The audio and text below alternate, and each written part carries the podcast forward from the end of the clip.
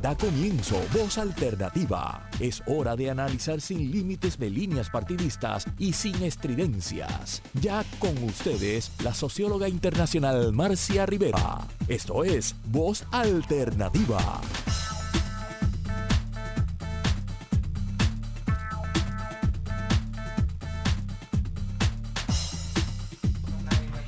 Buenas, buenos días. Eh, les habla Cecil Blondet. Están ustedes escuchando Voz Alternativa y hoy, una vez más, estamos el grupo de espacios abiertos eh, en este espacio de manera solidaria con Voz Alternativa y con Marcia Rivera, eh, que esperamos que esté escuchando como todos ustedes. Agradecidos nuevamente de la oportunidad. En el día de hoy hemos preparado un programa que va dirigido a lo que nosotros le conocemos como el presupuesto oculto. Y es que vamos a estar hablando sobre el nuevo informe de gastos fiscales o gastos tributarios que recién se ha publicado este, este viernes. Y para hablar hoy sobre este tema, estará conmigo Daniel Santamaría de Espacios Abiertos, que va a estar conduciendo el programa conmigo, economista, analista de política senior de, Espacios Abiertos. Bienvenido, Daniel. Dani. Buenos días, muy buenos días. Gracias, Cecil. Y también estará con nosotros en esta, esta primera parte del programa Edwin Ríos. Edwin es economista eh, con un grado de maestría de la Universidad de Puerto Rico, que recién estábamos escuchando el programa de Roxana, la importancia que ha tenido para el desarrollo económico de Puerto Rico nuestra universidad y, lo que ha producido nuestra universidad para todos nosotros es muy importante y tenemos que continuar esa defensa férrea de, de la educación, del desarrollo del conocimiento y todo ese desarrollo de conocimiento que se hace en la universidad. Así que en el caso de Edwin, él también ha sido secretario, o fue anteriormente secretario auxiliar de Asuntos Económicos del Departamento de Hacienda y allí estuvo a cargo de dirigir y asesorar en temas fiscales y contributivos por mucho tiempo como eh, servidor público, agradecido de ese servicio que da a nuestro, a nuestro país. Ha participado en esa calidad, participó de múltiples de las reformas contributivas que se han dado en Puerto Rico. Y creo que próximamente estaremos viendo otra reforma contributiva. Dirigió eh, la publicación o la confección del primer informe de gastos fiscales, que es de lo que vamos a estar conversando en el día de hoy. También dirigió la Asociación de Economistas de Puerto Rico y es autor de múltiples artículos de revista, periódicos sobre estos temas fiscales. Bienvenido Edwin y gracias por unirte a, nosotros esta mañana, este domingo, aquí en Voz Alternativa. Sí. Buenos días Cecil, muchas gracias por la invitación. Buenos días Daniel y a la audiencia. Gracias. Pues Dani, a mí me parece que esta semana hemos escuchado, han habido algunos anuncios sobre los temas presupuestarios, eh, no solamente la publicación del informe de gastos tributarios y gastos fiscales que se, que se dio, pero también escuchamos al gobernador Pierre Luisi hacer un mensaje donde se hacían unos planteamientos con el tema presupuestario y también ha pasado en las últimas semanas el tema de, los, de la emisión de los nuevos bonos eh, posterior a la reestructuración de la deuda y estamos ya escuchando eh, sobre la reestructuración de deuda de la Autoridad de Energía Eléctrica que nuevamente está sobre el tapete. Sé que hay muchos temas para discutir hoy. En la segunda sección del programa, en la segunda parte del programa, tendremos otro invitado que es Nick Pastrana quien está laborando actualmente desde la Comisión de Hacienda. Así que creo que vamos a tener hoy bastante conversación sobre temas económicos y temas fiscales. Estoy aquí acompañada de dos economistas, así que yo voy a cederle la palabra a Dani para, para que tome esa embocadura y empecemos esta conversación. Eh, gracias, Cecil. Eh, Bueno, muy brevemente sí. Eh, durante esta semana la realidad es que inicia esta, la temporada de presupuesto. Hemos tenido el mensaje de Estado del gobernador eh, con un anuncio eh, bastante detallado de las medidas que van a componer ese nuevo presupuesto consolidado del gobierno de Puerto Rico. Y eh, definitivamente un proceso en el que cada vez más yo pienso que es importante que nos insertemos, ¿verdad? Una de las, dijéramos, cuestiones que nos ha llevado a la situación fiscal precaria, además de una situación eh, de determinada gestión pasada gubernamental, eh, creo que es importante eh, que todos nos sintamos que, podemos participar del proceso y que nos debe, nos debe interesar algo tan arduo como, como el presupuesto. Un presupuesto que, ha cambiado muchísimo en, formato. recordemos que antes era una, una decisión entre el Ejecutivo y la Asamblea Legislativa desde que ¿verdad? se instaura promesa en el 2016, el proceso cambia y quien tiene la última palabra es la Junta de Supervisión Fiscal.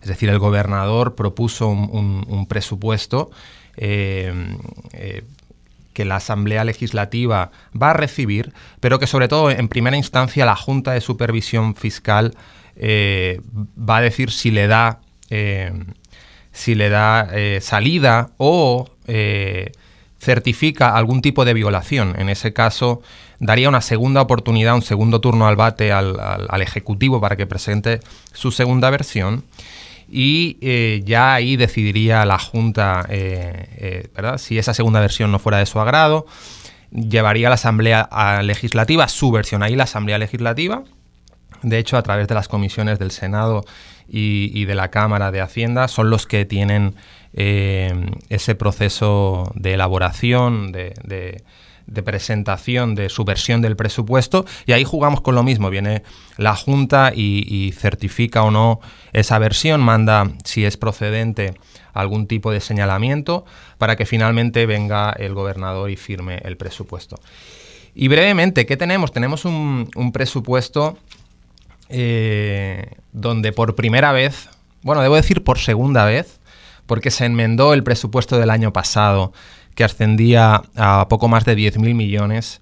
Eh, hablo del, presupuesto del año fiscal 2022, donde eh, recordemos que a mitad de marzo se dio el intercambio de bonos de reestructuración de la deuda y una de las partes importantes de esa operación era el pago en efectivo de más de 10.000 millones de dólares que habían estado en las cuentas del gobierno de Puerto Rico. Y después eh, la enmienda del anterior eh, presupuesto del, Fondo General, que, como digo, pasó de, de, de 10.000 y pico millones a más de 12.000 millones, 12.500 millones aproximadamente.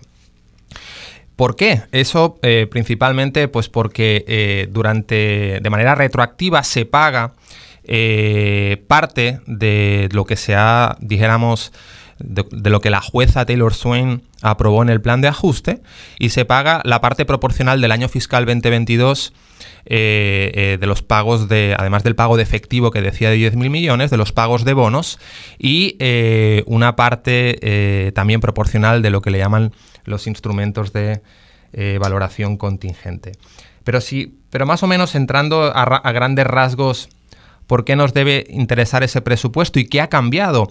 Cuando comparas respecto al, presupuesto del Fondo General del año pasado, básicamente, eh, si, lo, si, lo, comparas vis a vis con el presupuesto enmendado, no vemos grandes diferencias. Estamos hablando de una subida de un 0.5% entre el enmendado del 2022 y el actual. Donde sí vemos notables eh, diferencias es en la subida tanto de lo que le llaman fondos especiales, como los eh, fondos federales. Los fondos especiales no es nada más, eh, por, lo menos en parte grande, no es nada más y nada menos que ciertos fondos de ingresos propios de ciertas corporaciones públicas. Y ahí vemos un aumento sustancial de casi el 40%, en gran parte debido a ciertas cosas que vamos a experimentar todas y todos, como son la, eh, la, subida de los peajes, por ejemplo, algo que va a aumentar los ingresos de la autoridad de carreteras durante los próximos años, o la subida eh, de la factura de la luz, o de la, o de la factura del, del agua, por, por, nombrar unas pocas, y que afectan a estas corporaciones y que afectan eh, en, en instancia final a esos ingresos. Y ahí, por eso vemos un salto significativo en esa partida. Y después Fondos federales, también un incremento de casi el 40% desde del, presupuesto del año pasado, fundamentalmente debido a eh, tanto lo que tiene que llegar todavía de fondos por, eh, reconstrucción, de los más de 80.000 millones de dólares que, que, tienen que llegar a Puerto Rico, eh, y de los cuales aún faltan dos terceras partes. Yo mirando el plan, el plan fiscal certificado en enero de este año, aún queda parte sustancial de ese de ese desembolso. Y efectivamente también los fondos, eh, dijéramos, del post-COVID, de la era post-COVID, eh, de las tres leyes federales eh, que con más de 40.000 millones de dólares están impactando las arcas del gobierno y los recaudos de manera significativa. O sea que ahí estamos hablando, ese es el presupuesto visible, ese es el presupuesto que nosotros vemos. Ese es el presupuesto que anualmente eh, se presenta en la Asamblea Legislativa, que a veces nosotros hemos cuestionado la participación que se da de, la ciudadanía eh, al reducirse la cantidad de vistas públicas. Eh, o al no darse las vistas públicas como se daban en otros procesos, cómo ha afectado, como bien tú decías, nos ha afectado la participación, el proceso de certificación de la Junta, cómo se está dando en los últimos años, desde el 2016, cómo se ha dado ese proceso de que tiene que ir a la Junta, que el gobierno lo entrega, que, que vuelve, y que se pasa un periodo ahí que anteriormente era un periodo en el cual se podían llevar a cabo vistas públicas, y entonces eso está pasando detrás de, de tras bastidores, como quien dice, no estamos nosotros, los ciudadanos, eh, prestos o no, no, somos parte de ese proceso de, de, discusión y entonces siempre lo que vemos es que en las últimas semanas, como el presupuesto se tiene que aprobar antes de finalizar el año eh, fiscal, ¿verdad? Se tiene que aprobar antes de, de junio o, los últimos días de junio, uh -huh. eh, pues entonces lo que vemos es un, un proceso rápido que se da eh, en esas últimas semanas que es muy difícil, pensamos nosotros, ¿verdad? ¿De qué manera se puede ponderar el gasto de 23 mil o 28 mil millones como se está planteando este año para verlo en escasas horas o en escasos días de y, y, a puerta cerrada. Uh -huh. Entonces está el otro elemento, que es ese elemento que Daniel le puso el nombre en el 2017 del presupuesto oculto, eh, que cuando Espacios Abiertos estaba trabajando o haciendo un reclamo, porque esto se hace en los Estados Unidos desde el 1974, se publica eh, la mayoría de los estados, hay 49 estados más el Distrito de Columbia que publican, tienen leyes que les exigen la publicación de los gastos fiscales, gastos tributarios, que le voy a pedir a, Edwin ya mismo que, no, que nos explique qué es ese proceso. Pero desde el 17, cuando Daniel estaba trabajando con eso, en Hacienda también se estaba trabajando eh, con, con esa misma inquietud y quien estaba a cargo de eso era precisamente Edwin Ríos, que está aquí con nosotros eh, y que se retiró ya del Departamento de Hacienda, pero continúa muy al tanto de esos quehaceres. Y me gustaría, Edwin, vamos a explicarle a la gente los gastos fiscales, los gastos tributarios, ¿por qué es importante tener la visibilidad de esos gastos en el momento en que se confecciona el presupuesto? Un poco para, para ponerlo en contexto con lo que ha estado hablando Daniel sobre el, el presupuesto que se presenta a la legislatura de los gastos directos, ¿verdad? Pues como funciona el sistema de gobierno, hay un sistema contributivo que genera los recursos, ¿verdad? Que son los impuestos que todos pagamos y que el gobierno pues los distribuye. Los distribuye en, eh, en programas, en agencias, ¿verdad? Promoviendo el bienestar común, la seguridad y la educación. Eso se conoce como el presupuesto por distinguirlo, el de gastos directos. tengo estos impuestos, recibí estos ingresos y los gastos de esta forma. El presupuesto de gasto oculto, ¿verdad? Como menciona Daniel, que al fin estamos viendo que está saliendo ya a la luz pública y que cada vez se integra más al ejercicio de, eh, de presupuesto, pues ese mismo sistema contributivo que genera unos ingresos tiene también que se ha legislado a través del tiempo, concede unos beneficios, unas preferencias a, las personas y a las empresas que les reducen los impuestos. Eh, o sea, dejan de pagar impuestos a cambio de llevar a cabo algún objetivo de política pública, ya sea de inversión o subsidiar, por ejemplo, un programa de, vivienda, como son la deducción por intereses y por eso es que se llaman gastos. E porque el Estado lo deja de recibir. Exacto. Porque en el concepto económico, ¿verdad? Si, si nos vamos a circunscribirnos a, a la contribución sobre ingresos de individuos, eh, en, en, teoría económica partimos de la premisa de que todo el ingreso personal es tributable. ¿okay? Se diseña el sistema contributivo y hay algunos ingresos que se excluyen o se eximen. Entonces, pues si los excluye y los eximen, los dejas de recibir. Y, y los excluye y los exime con otros propósitos. Y le aplica eso a las personas, pero igualmente le aplica a las corporaciones, a, la, a los negocios. Exacto, completamente.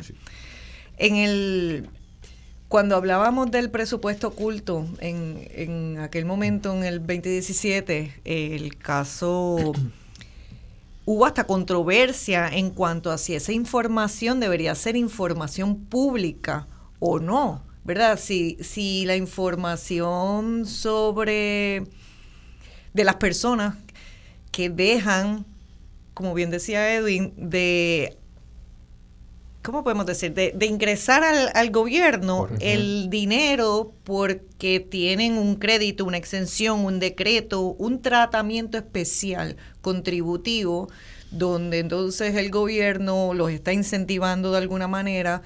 Eh, hay temas social, de incentivo social, de índole social, que podemos hablar más adelante de eso. Hay otros que son de índole económica, que queremos que generen eh, negocio, eh, que, generen empleo, por ejemplo, o hay otros como el de vivienda, que queremos que la gente, eh, pues estimular que las personas tengan su propia vivienda, por lo que significa eso para la economía doméstica, ¿no? De, cada, de cada familia, etcétera.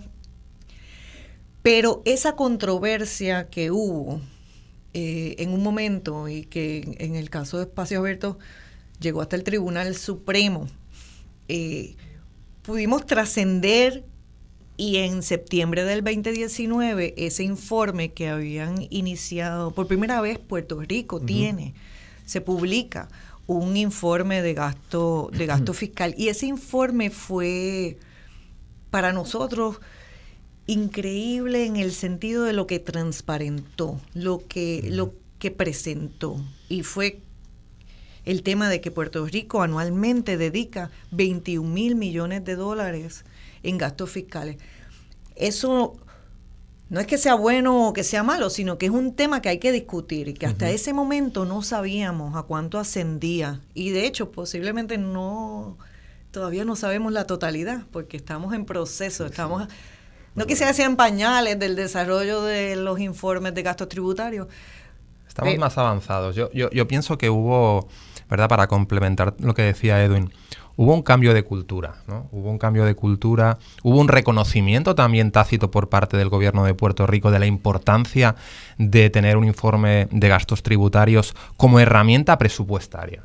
Hemos pasado eh, desde la instalación de promesa cinco años muy difíciles en Puerto Rico. Y herramientas como esta van a poner, eh, van a facilitar la vida de la Asamblea Legislativa, de representantes, de senadores, del propio Ejecutivo. Y, el derecho constitucional de la información pública creo que es algo indiscutible en teoría, pero más complicado de poder eh, establecer en, en la práctica. Si bien es cierto eso y que hubo un proceso que nos llevó hasta el Tribunal Supremo, también es cierto que personas como Edwin desde, eh, desde el departamento y, con, muchos años de tradición ya eh, iban, eh, dijéramos que buscando la manera de poder hacer público este tipo de informes y que tiene totalmente tiene el, no solamente el expertise, sino eh, el conocimiento de la importancia de una herramienta de, estas características. Yo creo que es importante para eso eh, eh, hablar con Edwin porque no solamente como persona experta en el tema, sino Cecilia ahora comentaba sobre esta cifra, ¿no? Que a todo el mundo sorprendió de los 21.000 millones. Pero todos sabemos, ¿verdad? O por lo menos los que conocemos el tema, y, Edwin en especial me gustaría que, hablara al, respecto, porque la gente puede pensar, bueno, estamos pasando una crisis, pues ¿por qué no capturamos toda esa cantidad de dinero? El por qué eso realmente no es capturable en el 100%. Me gustaría también que hablara del por qué en el informe se trata de sumar eh, partidas que a veces, eh, eh, pues, tiene su complejidad, aunque todo el mundo está esperando un número y, el gobierno de Puerto Rico lo reportó como lo hacen otros estados, pero que quizá eh, sumarlo todo no es del todo correcto técnicamente. Me gustaría que también explicara un poquito eh, eh, sobre, sobre esa parte y su, y su experiencia desde los inicios, Edwin, que yo recuerdo desde que yo llevo en Puerto Rico que, que, que Edwin ha estado trabajando duro para que ese informe saliera a la luz. Sí, pues déjame comentarte un poquito, ¿verdad?, de esa experiencia personal, eh, en cierta manera histórica. Yo creo que se fueron combinando eh, situaciones para que al final saliera el informe. Eh, desde, yo dirigí la Oficina de Asuntos Económicos por 15 años y el grupo técnico siempre, por muchos años sabíamos que había que hacer ese informe porque había un reclamo en el gobierno y de la sociedad de los beneficios que se otorgaban, qué cuánto costaban, qué, qué rendimiento tenían. Eh, se pasaban inclusive eh, propuestas de, reformas contributivas y no necesariamente se pasaba juicio eh, por, eso, por esos beneficios. O si se pasaba, se, pasaban por alto, ¿no? Este, no entraban a nivel de profundidad. En ocasiones nosotros tuvimos pues oportunidad de tener estudiantes que venían a la oficina a ser internados y, y presentaban propuestas para iniciar ese tipo de, trabajo, pero obviamente la complejidad y el alcance era mucho para que lo pudiera llevar solamente un, ejercicio de un estudiante. Y resulta que en el 2015, eh, antes de que se firmara promesa, eh, el Departamento de Hacienda recibe como parte de un acuerdo colaborativo asesoramiento técnico del Tesoro Federal en, diferentes áreas, en el área de recaudación de impuestos, en el área de asesoramiento económico. Y como parte de ese ejercicio, pues la oficina eh, recibió la asistencia de, Gerard Silverstein, un experimentado economista de muchos años en, el Tesoro Federal, con mucha experiencia en proyecciones de ingresos, modelos de microsimulación, tributación internacional. Y con él pues vimos que existía la oportunidad de desarrollar el, informe de gasto tributario. Primero teníamos que desarrollar unos modelos para hacer los estimados, ¿verdad? Eh, unos modelos cuantitativos que pudiéramos este, hacer esos ejercicios. Y de hecho recuerdo que en algún momento me, reuní con ustedes, con espacios abiertos, tengo que reconocerlo porque ustedes siempre impulsaron esta, esta iniciativa, no sé si se recuerdan, que nos reunimos en la oficina de la subsecretaria, que inclusive ustedes vinieron hasta con un borrador de un proyecto de ley. Todavía nosotros estábamos un poco, ¿verdad?, eh, en pañales, pero sí queríamos eh, hacer el, ejercicio. Entonces el grupo técnico de la oficina, ¿verdad?, en aquel entonces el secretario era eh, Zaragoza, autorizó que viajáramos a, al Tesoro Federal y tuviéramos unas reuniones allá con, con varios economistas y nos describieran el proceso de cómo se, se hacía el cálculo. Tengo que, distinguir que esto no solamente se hace en los estados, sino que esto se hace en la gran mayoría de los países del mundo. Correcto. Que, Usamos de referencia a los estados, pero esto se hace en muchísimos otros países. Este, posiblemente coinciden, ¿verdad?, en términos del periodo desde que se están llevando eh, eh, a cabo. Eh, pues dicho eso, iniciamos el proceso. Para nuestra sorpresa, cuando se aprueba promesa, en el primer plan fiscal, la Junta dice, tienen que hacer un informe de gasto tributario. Y yo dije, mira, ahora se van a creer que lo vamos a hacer porque ellos lo pidieron. Y ya nosotros habíamos iniciado el proceso. Eh, eh, el asunto es que estos son pues trabajos técnicos, informes. Eh, en la experiencia en el gobierno, hay transiciones, hay transiciones. Esto pasó en un periodo que hubo transiciones de secretarios de, de, Hacienda, ¿no? Este, por suerte, pues yo tuve la suerte que me quedé y le pude dar continuidad a esos trabajos porque conocía la relevancia y la importancia que tenía. Tengo que reconocer que recibí el apoyo de todos los secretarios que estuvieron en ese proceso porque fueron varios. Este, y un tema que era bastante sensitivo, y creo que tú lo has mencionado, ¿verdad, Daniel? Es el tema de las corporaciones de incentivo, ¿verdad? El, cálculo que se hace de, de, cuánto el gobierno deja de recibir por esas tasas preferenciales que le concede a, a, estas empresas. Y, y, la gente pues lo veía como un escándalo, porque decía, espérate, si esto deja 14 mil millones de dólares, tenemos el problema resuelto aquí se resolvió el problema, la Junta se va mañana porque lo que hay que subirle este impuesto a las corporaciones y generamos los 14 mil millones de dólares. Y entonces en el informe se destaca eso, ¿verdad? Eh, como un aspecto bien particular, porque ese tratamiento pues tiene muchísimas otras consideraciones, ¿no? Eh, se hace con el objetivo de atraer las empresas a, Puerto Rico en términos de competencia con tasas preferenciales a, a nivel internacional. Este, y como se señala en el informe, cualquier cambio que se haga en esa estructura, que no sea un cambio, ¿verdad?, donde haya pasado por un proceso de, evaluación eh, económica y de consulta con las empresas, pues eh, hay que evaluarlo, hay que evaluarlo. Eso no quiere decir de que no hay un potencial de ingreso, existe el potencial de ingreso. Hay eh, muchos de estos gastos fiscales, algunos pues uno los escoge, por decirlo así, libremente, ¿no? eh, compro una casa, reclamo los intereses hipotecarios, compro una IRA y reclamo el gasto de IRA. Pero la tasa preferencial es un contrato que tengo con el gobierno por 10 años. Correcto, no, y... No, no, perfecto. Yo lo que quiero es que ya mismo vamos a hacer una pausa, que vamos a tener que hacer una pausa y vamos a poder continuar hablando de, de todos estos temas. Y lo que quería era pues apuntar a, a, ese, a ese aspecto que tenemos que que nosotros no estamos en contra, ¿verdad? Desde la perspectiva de espacios abiertos, no se hace un planteamiento en contra de los gastos fiscales, sino el planteamiento nuestro siempre ha sido a transparentar los gastos fiscales, los gastos tributarios, para con esa información, teniendo la información, poder tomar mejor, mejores decisiones sobre la inversión. Si ya Puerto Rico está haciendo una inversión, en esos 21 mil millones, pues está generando esos 21 mil millones ese, ese resultado para el cual nosotros originalmente planteamos, ¿verdad? Y son múltiples leyes, son 70 y pico de leyes, 76 leyes las que incluyen eh, este tipo de tratamiento preferencial, como muy bien le, le menciona Edwin. Pero vamos ahora a, a la pausa y al regresar de la pausa estamos hablando en voz alternativa Cecil Blondet, Daniel Santamaría y Edwin Ríos. Estamos hablando sobre el presupuesto oculto, pero continuaremos hablando sobre ahora los gastos fiscales, los gastos tributarios que por tercera ocasión el gobierno de Puerto Rico ha presentado un informe donde tenemos alguna visibilidad o bastante visibilidad sobre estas inversiones.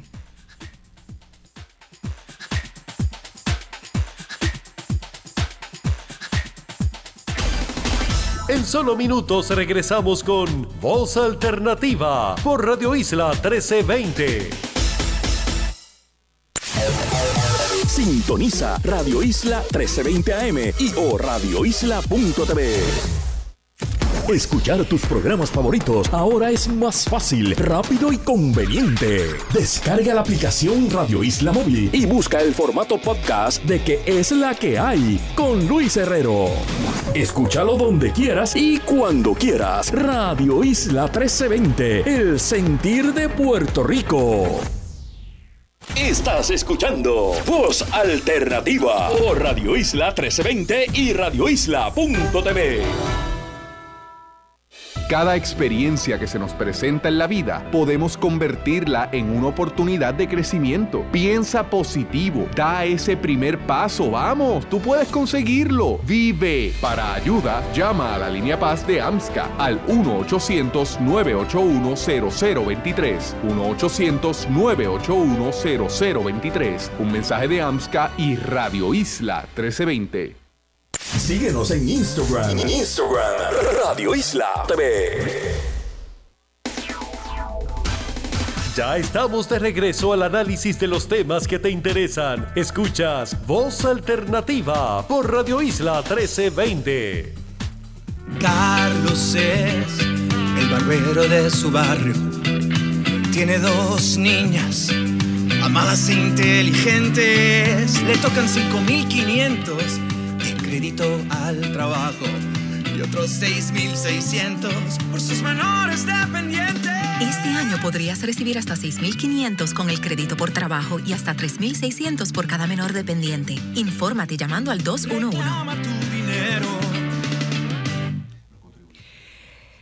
Gracias por la oportunidad. Estamos de regreso en Voz Alternativa y ustedes estaban escuchando una de cinco historias de radio que precisamente sobre estos temas de gastos fiscales hay uno hay varios créditos que tienen posibilidad las personas, los individuos de acceder este año a los cuales anteriormente no tenían acceso.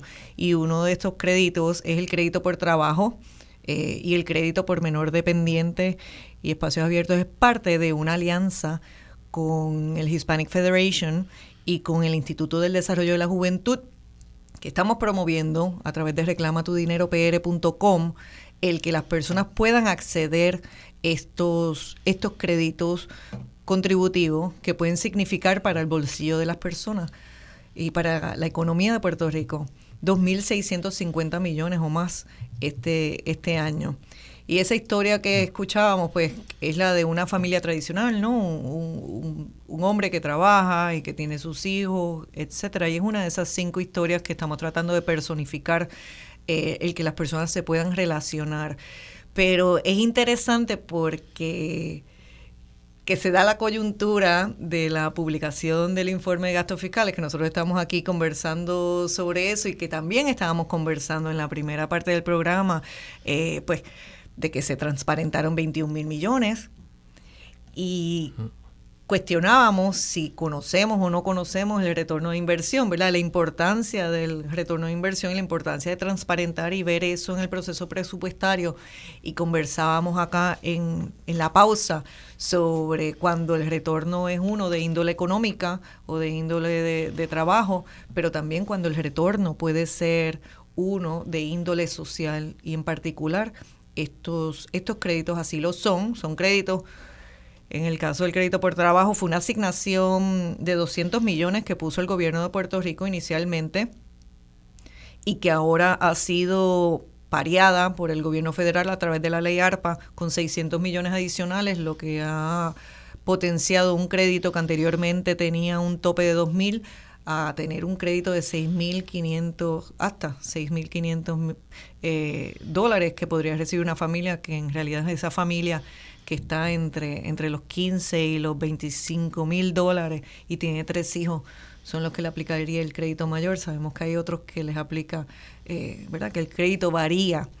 Eh, pero volviendo al, al tema de, del informe de gastos fiscales eh, y ese tercer informe, todavía no tenemos una ley que obligue o que requiera al gobierno no solamente a publicarlo, sino a utilizar la información. Y eso también es otra de las fallas, ¿verdad? O otra de las partes que todavía nos falta por caminar. Logramos la publicación en el 2019 del informe del 2017. El año pasado se publicó la información del 2018, del año contributivo 2018. Y ahora este tercer informe que se publica el viernes, eh, pues pone al día, de alguna manera, o sea, publica la información de los gastos fiscales de los años 20, 2020, 2021, ¿no? Eh, Correcto, sí. actualizaron eh, prácticamente, ¿verdad? Para que la audiencia tenga contexto. Hasta la fecha se habían publicado dos informes, uno en septiembre del 2019, que correspondía al año natural 2017, pero se publicó, se publicó en septiembre, se publicó ya una vez había pasado la conversación de presupuesto. Y el, segundo que llegó, eh, que se tenía pautado para 2020, vino la pandemia eh, y se tuvo que suspender y llegó eh, a mediados del 2021 y se presentó el, el, año fiscal 2018, también tarde. Algo positivo, ¿verdad? Yo creo que es importante destacar del actual, no solamente es que cubre, se pone al corriente, o sea, actualizan desde el 2019 eh, ¿verdad? Tienes 17 y 18 incluidos, pero desde el 19 que no teníamos hasta el 2023. Eso es un punto importante, o sea, se actualiza la información y más importante aún, pienso que hay que reconocer que se pone a disposición en el momento en que se está eh, teniendo la conversación en la Asamblea Legislativa, en el Ejecutivo, del presupuesto, de una herramienta presupuestaria, ¿verdad? Algo al servicio de las personas eh, que tienen eh, el delegado, el derecho constitucional de formular política pública, de apoyarse y entender, bueno, tenemos un gasto directo un presupuesto del Fondo General, pero tenemos estos incentivos. ¿Cuáles funcionan? ¿Cuáles no funcionan? Eh, ¿Y qué medidas yo debo tomar para seguir impulsando o dejar de impulsar aquellos que no respondan a las políticas públicas que los originaron. Y ahí yo creo que es un punto, ¿verdad?, importante a reconocer esa, ese avance.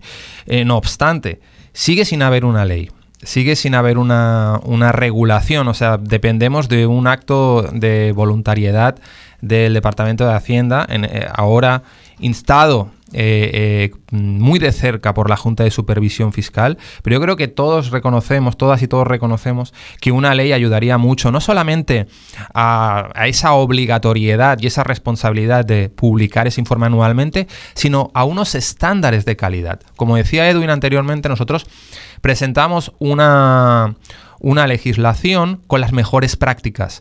Eh, en este caso de uno, de uno de los estados en Estados Unidos, del estado de Oregon. Hay un proyecto, eh, luego hablaremos más tarde eh, eh, con nuestro segundo invitado, con Nick Pastrana, qué pasó con ese, con, ese proyecto que recibió un, un, veto del gobernador. El gobernador dio ciertos motivos, entre ellos duplicidad con el informe que ya se publica en el Departamento de Desarrollo Económico de la Ley 60, cosa que entendemos eh, que no responde 100% a la realidad, porque el informe de tax expenditures, de, gastos tributarios y de gastos fiscales es mucho más abarcador, eh, eh, comprende mucho más incentivos. y, es necesaria su, regulación. También el gobernador hacía una, dijéramos, apuntaba falta de recursos y eso entendemos que el Departamento de Hacienda, y nos consta, es todo un desafío eh, con, recortes de la Junta de Supervisión Fiscal o con recortes de, las políticas de austeridad que lleva eh, distintas agencias sufriendo desde hace ya años, eh, el poder organizar con una división dijéramos, mm, preparada mm, con el conocimiento técnico necesario para impulsar este, este tipo de, reportes. Dicho esto, a mí me gustaría entonces tener un poquito la opinión de, de Edwin sobre sobre la legislación, sobre eh, la necesidad de tenerla, de incorporar mejores prácticas. Como digo, hay cosas, hay avances que hay que reconocer eh, eh, y que hay que, ¿verdad?, dijéramos, subrayar y a la vez, de la manera más constructiva también, señalar, nosotros llevamos, esto se publicó el último, el 1, el 1 de abril, el viernes, se, se, publica el reporte en unos PDFs, cuando todos sabemos que se trabaja en unos Excel, formato de datos abiertos, agradeceríamos todos que se publicara de esa manera que se publicaran. Hay una ley de datos abiertos.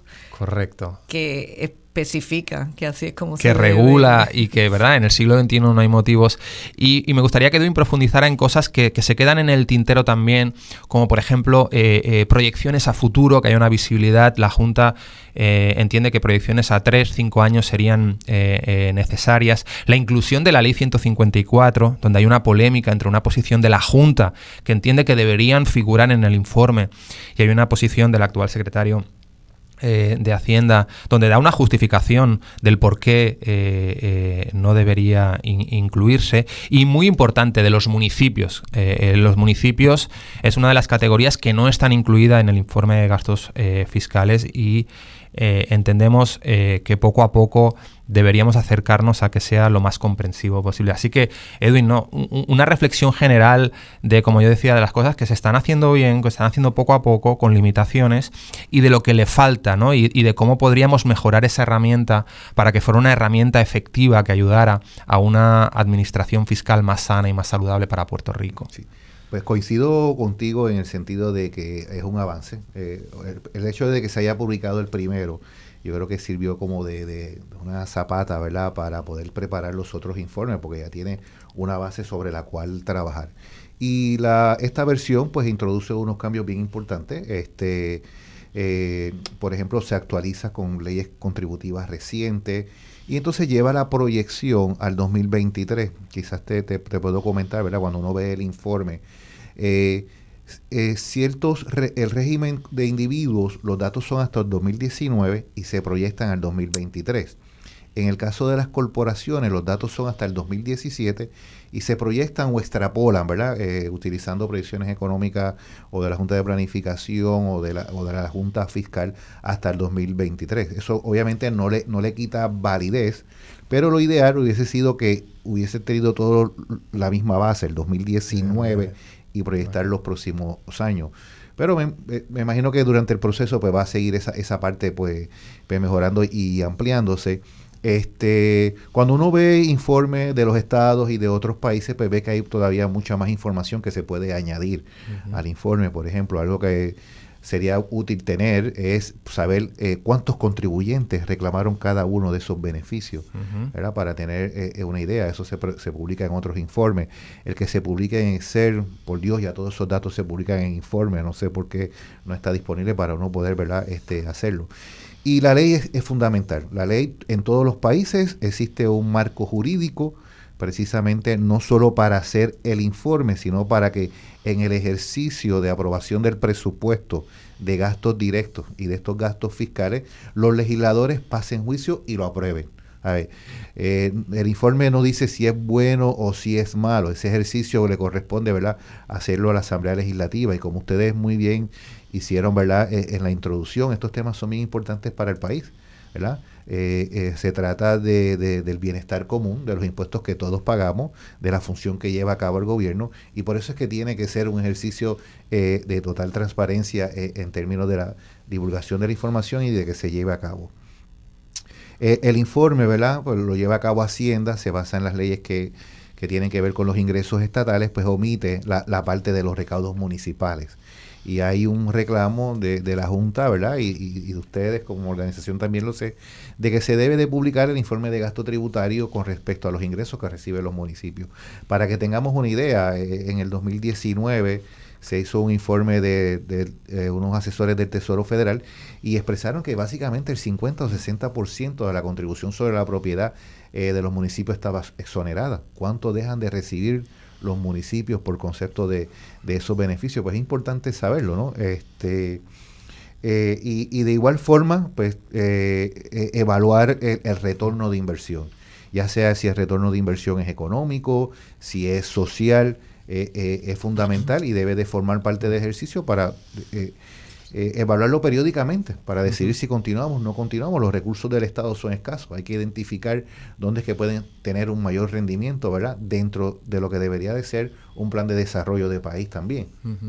En ese, en ese aspecto, yo quería, ustedes que ambos son economistas, que podamos explicarle a, a esa radioaudiencia, a las personas que nos están escuchando, en términos económicos también, porque estamos hablando de 21 mil millones versus pues, los 23 mil del presupuesto, suena grande. Hablamos, ahorita Edwin mencionaba que, hay otros países también que publican y precisamente parte del informe que hace espacios abiertos, el análisis que hace espacios abiertos o que lleva haciendo de los informes tributarios, de la publicación de los informes tributario utiliza como base ese índice global de, lo, de, lo, de los gastos tributarios de otros países.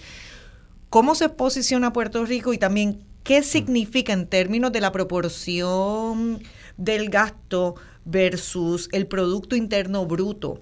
Eh, o sea, ¿cómo nosotros deberíamos estarnos midiendo? Ya estábamos hablando recién sobre el retorno de inversión, pero aparte de eso, en términos de es mucho, poco, regular, ¿contra qué lo deberíamos estar midiendo? ¿Por qué razón? Y bueno, yo puedo, en líneas generales, eh, cuando vas a, ver en, en, los distintos estados, jurisdicciones o países, siempre ves medidas relativas, es decir, eh, a poco le dice uno eh, si en un país son X o Y miles de millones de dólares, si no lo pones en contexto de algo, ¿no?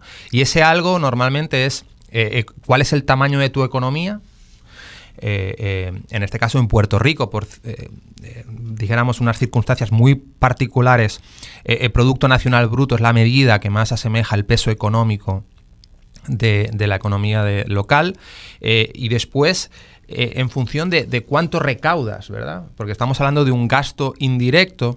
¿verdad? Y en un presupuesto balanceado, gasto igual a ingreso, pues ¿cuánto, cuánto el gobierno de Puerto Rico eh, ingresa? En ambas medidas, y para contextualizarlo y ponerlo, ¿verdad? Que la audiencia, sin entrar en números particulares, Puerto Rico sale bastante elevado. Sale en, por ejemplo, cuando hablamos de, del Producto Nacional Bruto, eh, eh, supera prácticamente eh, cualquier jurisdicción. Y lo mismo al hablar de, los, gastos, de, lo que es la capacidad de ingresos del gobierno. ¿Es esto bueno o malo? La, realidad es que Puerto Rico, a diferencia de otras jurisdicciones, no tiene el total control de su política de incentivos. Es decir, no hay que negar que hay una, no, solamente hablamos de, la famosa 936 eh, que en el 2006 eh, eh, hubo un phase out y cerró, sino de actuales políticas del código de impuestos, el código impositivo federal, que afectan directamente a Puerto Rico y que ahora, ante la entrada de este contexto nuevo del impuesto mínimo global del 15%, va a tener unos, unos, unos efectos eh, eh, por ejemplo, en la ley de las, los arbitrios de las foráneas, en la ley 154, donde eh, ciertas corporaciones tienen una localización estratégica en Puerto Rico, en Puerto Rico por motivos muy, muy concretos, ¿verdad? Así que no hay, dijéramos, un control total en Puerto Rico del, variar ciertas políticas de, de, contribuciones que eh, el gobierno federal está, ha estado durante muchos años influenciando en eso. Y, digo esto porque es importante contextualizarlo, porque eh, eh, tienes, dijéramos, las manos atadas parcialmente para cambiar ciertas, ciertas cosas. Pero aún es así, lo que debemos subrayar es que el mundo se está moviendo en una dirección y esa dirección va en contra de esas falsas eh, dijéramos, eh, eh, falsa competencia entre jurisdicciones porque se, da cuenta el contexto global de lo que gana una jurisdicción la pierde otra, ¿verdad? Y si todos los ciudadanos tenemos que estar pagando nuestros impuestos allá donde vivamos, pues las corporaciones deben hacer un esfuerzo similar para batallar contra las crisis económicas que, distintos países están, sufriendo. Así que yo diría que hay un cambio de dirección importante, que el gobierno de Puerto Rico está haciendo parte de los deberes parte de las asignaciones en transparentar eh, estos incentivos contributivos y que hay, una hay cierto grado de indefensión en un contexto económico global que se mueve hacia, dijéramos, eh, eh, una línea que no beneficia la actual política de incentivos y donde el gobierno de Puerto Rico va a tener que dar salida a algo que, que, está complicado y que cuando uno ve el plan fiscal vemos las proyecciones de la ley, 150, de la ley 154, por ejemplo, a partir de los próximos cinco años, la Junta mantiene constante un ingreso de 859 millones. Eh, eh, en adelante, para siempre. Y sabemos que, por lo menos esa es una de mis reflexiones del plan fiscal, sabemos que eso eh, va a tener un detrimento, un detrimento importantísimo para Puerto Rico en cuanto a fuente alterna de ingresos. ¿no? Entonces, ¿cómo Puerto Rico puede seguir siendo una jurisdicción de ambiente a la inversión? Eh, donde se localice cada vez gente eh, con ideas para crear valor de la mano del gobierno de Puerto Rico y, aumentar el crecimiento económico de la isla, pero moviéndote en ese contexto donde ya esas reglas de juego han cambiado y donde ya no solamente tienes menos control de tu, de tu política tributaria, sino de que el gobierno, o sea, que a nivel global se está, está cambiando totalmente el, juego, ¿no? las reglas del juego. Voy a, voy a añadir a, la discusión, ¿verdad? Y a los comentarios que, que Daniel. Eh, como señalas, como mencionó Cecilia y tú mencionaste, pues, en términos relativos, la carga del gasto tributario con respecto a la economía de Puerto Rico es alta. ¿verdad? Entonces, eso significa que se dejan de recibir ingresos porque se conceden beneficios. Pero si vemos la otra parte, que es los impuestos que se pagan, cuál es esa carga, también es alta. Entonces ahí te das cuenta que en esa ecuación tienes eh, un sistema contributivo que carga mucho a los que pagan y concede muchos beneficios a los que no están pagando.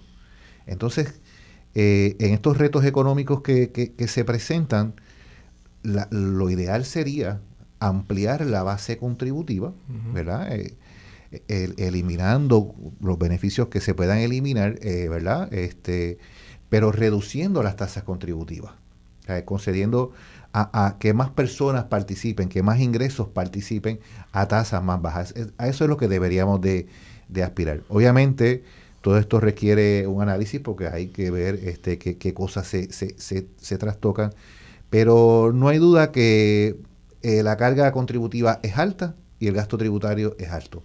La forma sería ampliar la base contributiva y reducir las tasas. Y en ese ejercicio, pues buscar una cantidad de ingresos eh, que sea ¿verdad? óptima con lo que está planteado en el plan fiscal y que se podría hacer. Y a la vez no añade otras competencias económicas. Y a, mí me gustaría apuntar brevemente ahí, porque yo estoy totalmente de acuerdo en, esa problemática y eh, algo que busca la Junta, que es aumentar la base, ¿verdad? Pero para todas las personas que nos están escuchando, cuando efectivamente coincido con, con Edwin en que en promedio hay una eh, alta carga impositiva, ¿verdad? Pero no debemos soslayar o pasar por alto los efectos redistributivos, porque quizá cualquier pequeño empresario que nos esté escuchando, escuchando o cualquier persona que va a hacer la compra hoy en día dice, bueno, yo, no me libro del IBU o yo tengo que pagar mis impuestos y cuando hablamos de, de grandes corporaciones, y no voy a entrar en leyes polémicas como la ley 22, por ejemplo, ciertos individuos con cierta capacidad económica reciben tratos preferenciales muy distintos a, que, a lo que las ciudadanas y los ciudadanos experimentamos en nuestro día a día. Y ahí es donde el, informe de gastos fiscales es importante para ver en qué medida contribuyen al bienestar social y a la mejora del día a día de todas y todos, ¿verdad? Porque si yo como contribuyente que sí pago y pago gran cantidad de impuestos, eh, hay una. Eh, eh, estoy viendo una discriminación positiva hacia ciertos agentes económicos, personas o, contribuciones que vienen a Puerto Rico, pero en compensación a mí me da la generación de empleo, la, capacidad de, crecimiento económico, de mejor, más oportunidades para mis niños, el que no haya una aceleración de la migración. Yo puedo estar dispuesto a sacrificar como pequeño empresario o como, o como ciudadano eh, esa alta, eh, entre comillas, eh, carga contributiva en contraprestación de una serie de insumos de inversión que estos señores o estas compañías que vienen a Puerto Rico están disfrutando. Pero no sé si estamos ahí, no sé si esa es la realidad económica de Puerto Rico y creo que informes como este y la transparencia hacen eh, que haya una conversación informada para que las personas que hacen política pública puedan decidir sobre si efectivamente están dando resultado o no. Creo que eso último que tú mencionas, el tema de la transparencia, el poder tener, el visibilizar nuevamente este gasto, pero no solamente el gasto, sino el trato preferencial que se le da a uno sobre el otro, pues es la conversación que tiene que darse eh, en el proceso presupuestario, que no podemos esperar tampoco a una reforma contributiva, sino que de año en año nosotros deberíamos estar todos conscientes de, de, ese tipo de gasto y poder hacer unas decisiones inteligentes. Vemos cómo en momentos se le ha recordado a la universidad y nosotros utilizamos un ejemplo que no es literal, ¿verdad? Que es, es, es más por el tema de decisión, pero hablábamos, bueno, cómo a la Universidad de Puerto Rico se le están quitando 500 millones y a la misma vez se le daba 500 millones a, eh, a, corporaciones que bregaban con las semillas transgénicas. Y no es un tema de, de, de, quién es el bueno y quién es el malo, es un tema de todos juntos, o sea, si todos participamos de esta economía, de qué manera todos tenemos que poner nuestras cartas sobre la mesa y entonces empezar a ver cuál es la jugada de todos. O sea, la jugada, la mano no puede ser de una persona, la mano tiene que ser la de la comunidad completa y, y yo creo que a eso abona eh, la publicación del informe y a eso abona la discusión que estamos teniendo hoy y que no se debe quedar solamente ahí tiene que estar en la Asamblea Legislativa, tiene que darse en las comunidades, tiene que darse en cada uno de los grupos de interés. Tenemos que ver los distintos temas que abordan las leyes, ¿verdad? Porque está desde el tema agrícola hasta el tema de, la persona, del individuo, ¿no? Las exenciones. Es es una conversación que se tiene que dar y, y, la invitación que nosotros estamos haciendo a través de este programa hoy es a iniciar esa conversación. Estamos a tiempo ahora que estamos a mitad de este proceso presupuestario y no le debemos tener miedo a los números. Utilicemos entonces expertos como Daniel y como Edwin para tener esta conversación más abierta y bajar los números a la persona como, como soy yo, ¿no? que, que no soy economista y que al ver un informe de cientos de páginas y cientos de tablas, pues puede ser intimidante. Entonces, ¿de qué manera nosotros vamos también como, como organizaciones? transparentando, democratizando esa información, preparando el análisis para que haya una discusión informada y una discusión amplia de, toda la sociedad. Sí, déjame añadir un comentario, ¿verdad?, de algo específico de lo valioso que tiene el informe. Por ejemplo, hay una, un beneficio contributivo que se le conceden a las personas que están en las guardias nacionales y a los militares por el consumo de bebidas alcohólicas y cigarrillos no pagan el arbitrio eh, de bebidas alcohólicas y cigarrillos. El costo de eso es 40 millones de dólares. O sea, es un costo significativo. En cambio, los impuestos a, la gasolina, que es el impuesto de la crudita y el impuesto de, ¿verdad? Del, del galón de gasolina directamente, ronda por 14 centavos el litro. Cuando vas a la bomba, de la cantidad que aparece ahí, 14 centavos son en impuestos. Así que tienes 14 centavos en impuestos las condiciones de las carreteras como están y te voy a aumentar el peaje. Por otro lado, le das un beneficio contributivo a personas por consumir bebidas alcohólicas, mientras otros que consumen bebidas alcohólicas tienen que pagar. Yo traigo este ejemplo para que veamos todo ese verdad cuadro que tenemos este, como país y que debemos de identificar cuáles son las prioridades y cuáles son las cosas que debemos de atender, ¿no? No, no, y eso es excelente reflexión. Yo creo que antes de ir a la pausa, ¿verdad, Cecil? Eh, eh, eh, porque estos ejemplos concretos son los que aterrizan más el mensaje de algo que parece tan complejo como números y que cualquier persona diga, ah, o sea, es decir, sí, cabe la posibilidad de estar incentivando al pequeño empresario o actividades saludables y a lo mejor dejar de incentivar pues algo como el consumo de cigarrillos, por ejemplo, ¿no? Eh, y poder incrementar también el dinero de las arcas del Estado para hacer ciertas otras actividades. O eh, que yo creo que ese es el, ejercicio que todas y todos, eh, o por lo menos el mensaje de hoy es que precisamente esa es la conversación, que todo el mundo tiene que, que, insertarse sin ser un experto en números, ¿verdad? Sí, pues estamos escuchando Voz Alternativa. Hoy estamos conversando sobre el presupuesto oculto. El último informe de gastos tributarios transparenta mucha parte de eso que nosotros le llamamos el presupuesto oculto.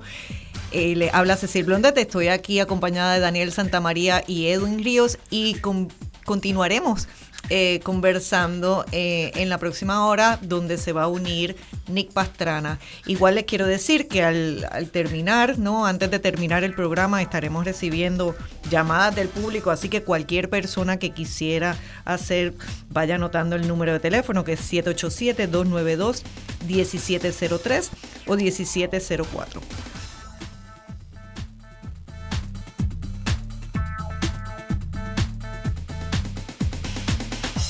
Radio Isla 1320. Somos el sentir de Puerto Rico.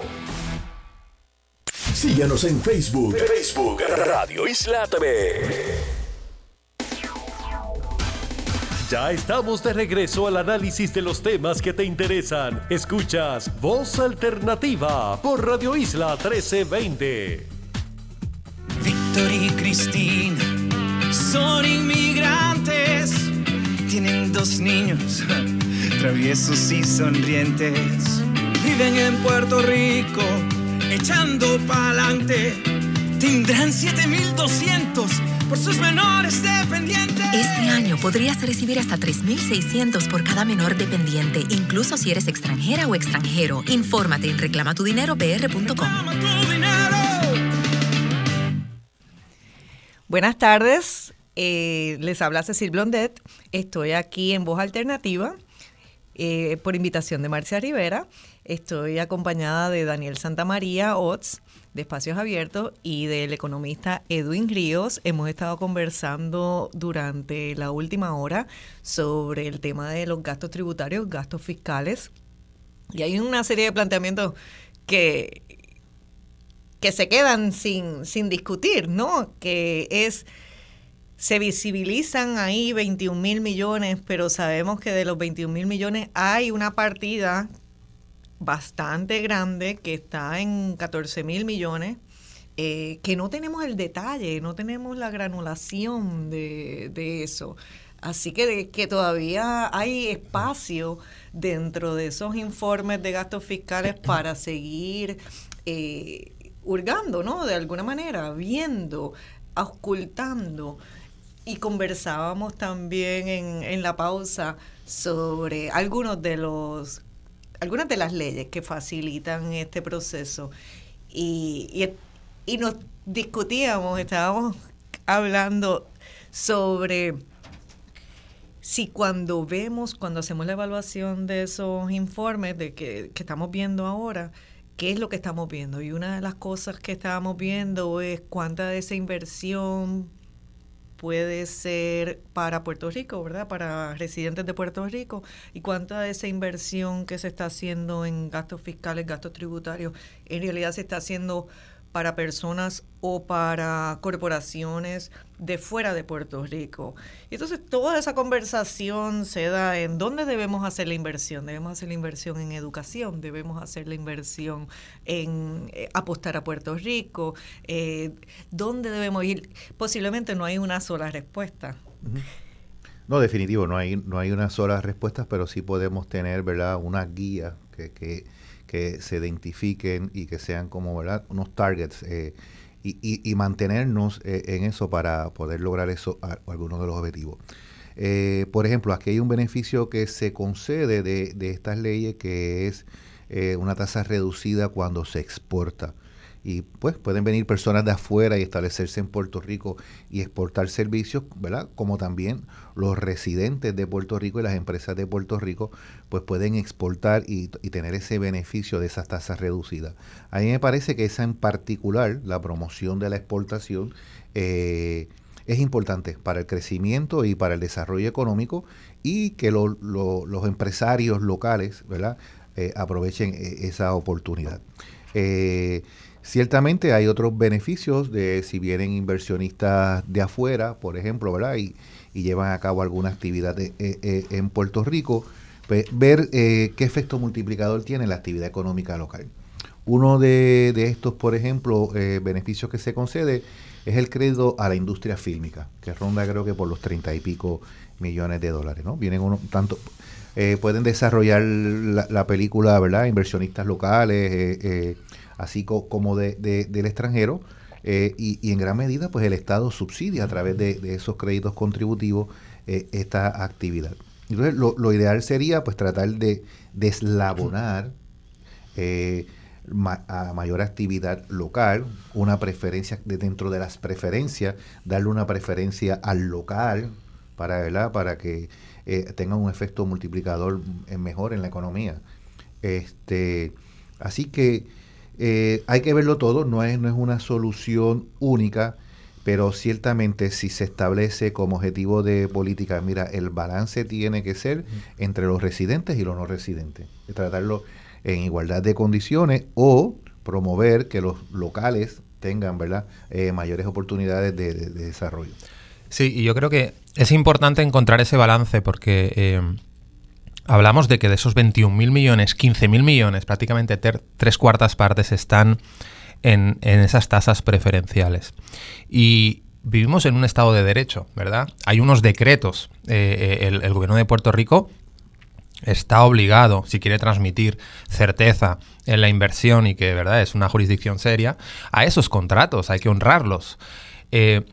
pero esos contratos finalizan. A veces no se tiene la, visibilidad adecuada desde la Asamblea Legislativa, por ejemplo, de cuándo finalizan esos contratos y si podemos evaluar y puedo tener delante un análisis costo-beneficio que me diga si debo seguir renovando o no, o cuáles son incluso los beneficios de tener un incentivo que me, está dando pérdidas a priori en esta área, pero me está complementando la cadena de distribución de, de otros cinco sectores en los que tengo un pilar fundamental de mi economía local, por ejemplo. Y por eso debo continuar ejerciendo esta labor de incentivar ese sector. Pero dicho esto, cuando hay esa visibilidad de cuándo acaba ese incentivo, cuando uno tiene realmente la capacidad de ver qué está, qué está ocurriendo ahí, puede hacer un análisis de sensibilidad porque me consta y sabemos que hay grandes corporaciones que están muy próximas a pagar prácticamente cero y por estar pagando 0.3%, 0.4%, seguirían interesadísimos en estar en Puerto Rico. Y eso podría suponer 30, 40 millones eh, eh, eh, de entrada al fisco. Entonces, ese balance, esa capacidad de transparentar para estar más informados, para poder hacer ese análisis de contrapeso, siguiendo ¿verdad? los principios de beneficiar y que Puerto Rico sea percibida como una jurisdicción abierta a la inversión, pero que en el momento en que Puerto Rico está pasando por uno de los peores momentos de economía fiscal, eh, eh, no solamente hagan el esfuerzo los de siempre, sino que algunos contribuyan, aunque sean de manera mínima, y siga siendo, ¿verdad?, Puerto Rico atractivo para esas, para esas compañías. Sí, en ese aspecto también a veces hay que pensar en qué es lo que se les solicita, qué se les requiere a la persona que recibe el incentivo, porque eh, está poniendo ese incentivo o es el dejar de, de, vengar ese ingreso, está poniendo una carga en los que pagamos, ¿verdad? Y, pero a veces esa carga también podría, esa carga que nosotros llevamos, que tiene que ver con los servicios esenciales que se le ofrece a las personas, también podría ser compartida con esas mismas corporaciones que se están beneficiando económicamente de un incentivo y que no se les está exigiendo, por ejemplo, el que mantengan un plan médico para sus empleados, que muy bien podría descargar al Estado de esa responsabilidad del, del plan vital o de, o de, o hasta las personas que sencillamente no tienen acceso a un, a un plan de salud y las repercusiones que tiene eso para nuestra sociedad. Y así yo creo que no es solamente el evaluar el incentivo, eh, sino también cuáles son los requerimientos que se le está haciendo a esa persona y qué otra contraprestación podría dar la persona, eh, ya sea pues asegurar un salario mínimo eh, holgado para sus empleados, o sea, de qué manera esas personas también, esas corporaciones, esos individuos podrían aportar a, a ofrecer a los, a los residentes de Puerto Rico una, una mejor calidad de vida.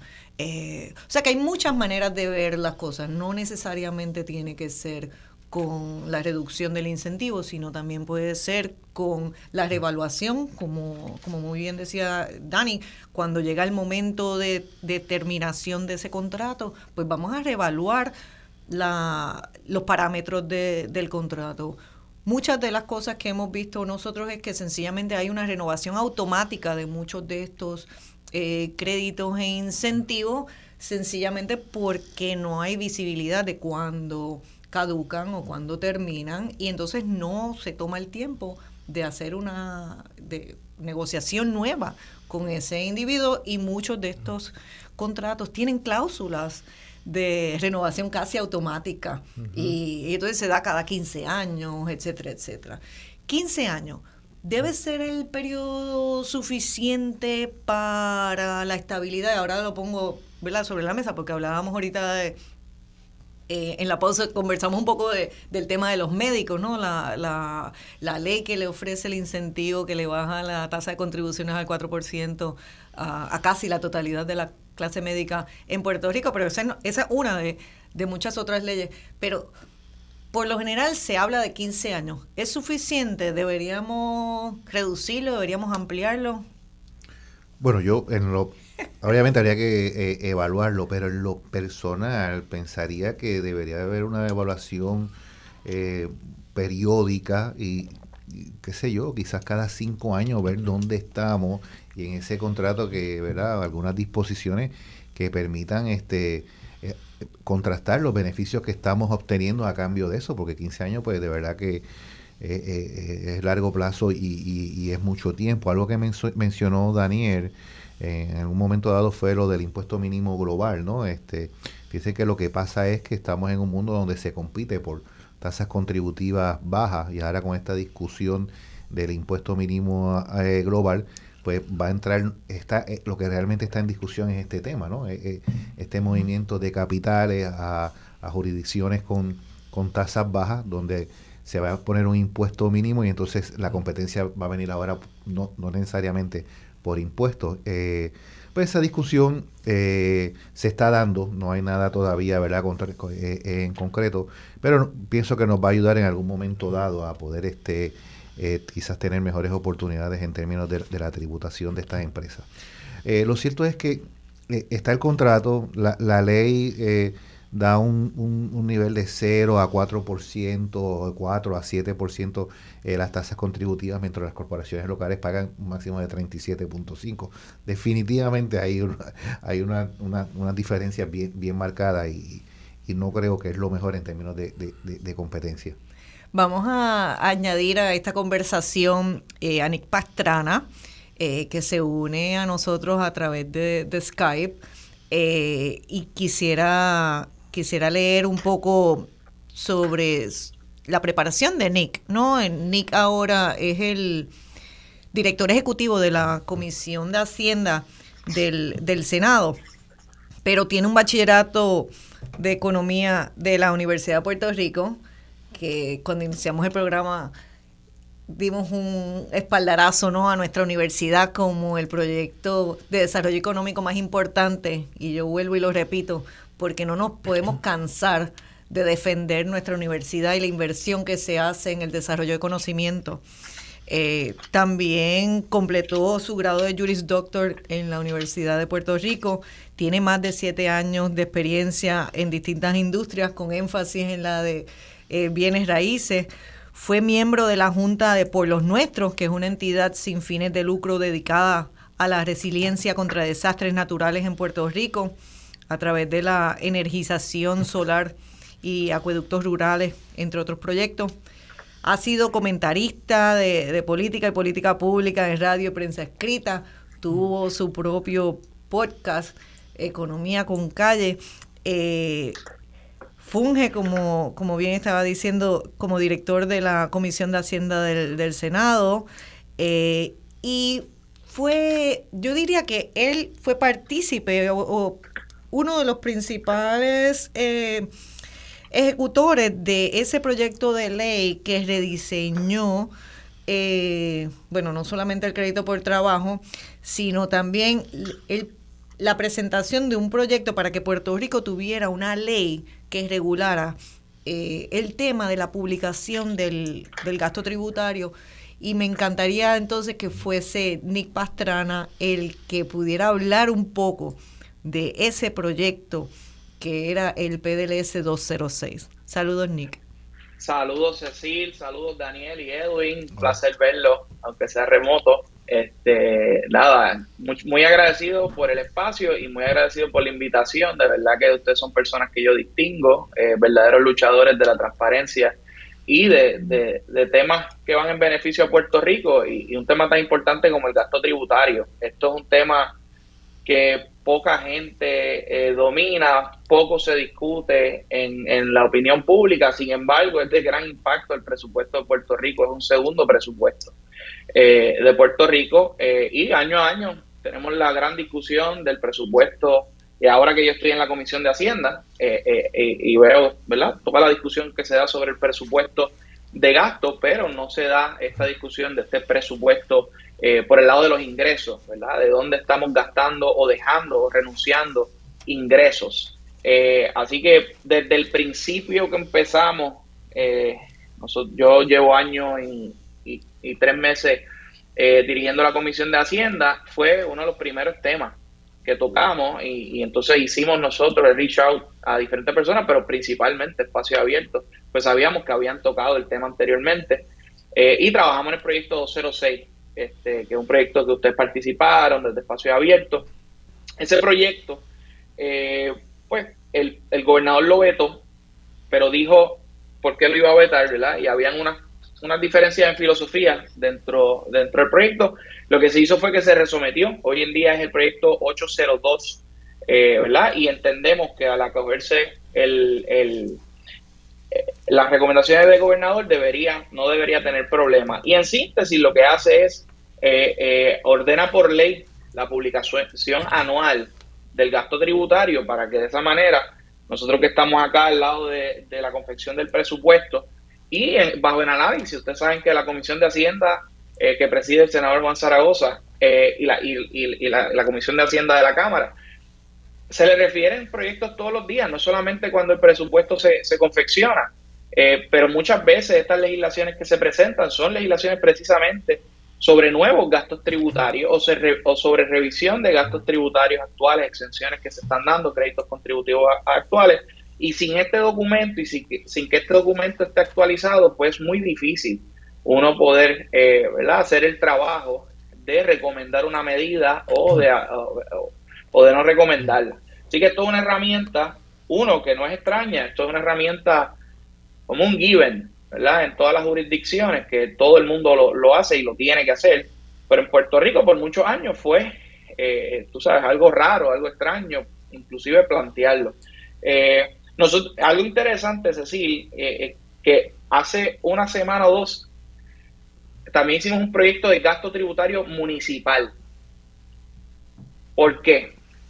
Porque eh, eh, obviamente a nivel en Puerto Rico pues tenemos esos dos eh, grados de, gasto y de ingreso y por el lado del, gobierno central ya se está haciendo y, el señor Edwin Río fue el primero ¿verdad? en publicarlo y en trabajar de ese, de ese equipo de trabajo en publicar ese estudio pero a nivel municipal te sorprendería lo, lo oscuro que es ese proceso de, de conocer cuáles son las exoneraciones que da el Estado eh, y eso es bien importante porque las finanzas municipales, eh, todo el tiempo, ¿verdad? Eh, el, gobierno central tiene un gran nivel de concesión de exenciones sobre ingresos municipales, como es la propiedad mueble, como es la propiedad inmueble, como son las patentes, hasta IBU. Y, en un momento en que hay una crisis fiscal en los municipios, que 43 municipios tienen, ¿verdad? problemas fiscales y están a varios años de, realmente enfrentar, eh, a poquitos años diría yo, con los fondos ARPA se ayudó bastante a los municipios, pero si esos fondos no hubiesen estado, hubiésemos visto muchos de estos municipios estar en aprietos ya eh, y se extendió un poquito, pero todavía. Y es necesario ya también llevar esta discusión a nivel municipal. Eh, sobre todo porque el fondo de equiparación, la Junta de Supervisión Fiscal lo está cortando y originalmente el fondo de equiparación era para compensar a los municipios por esas exoneraciones y ese gasto tributario que creaba el gobierno central.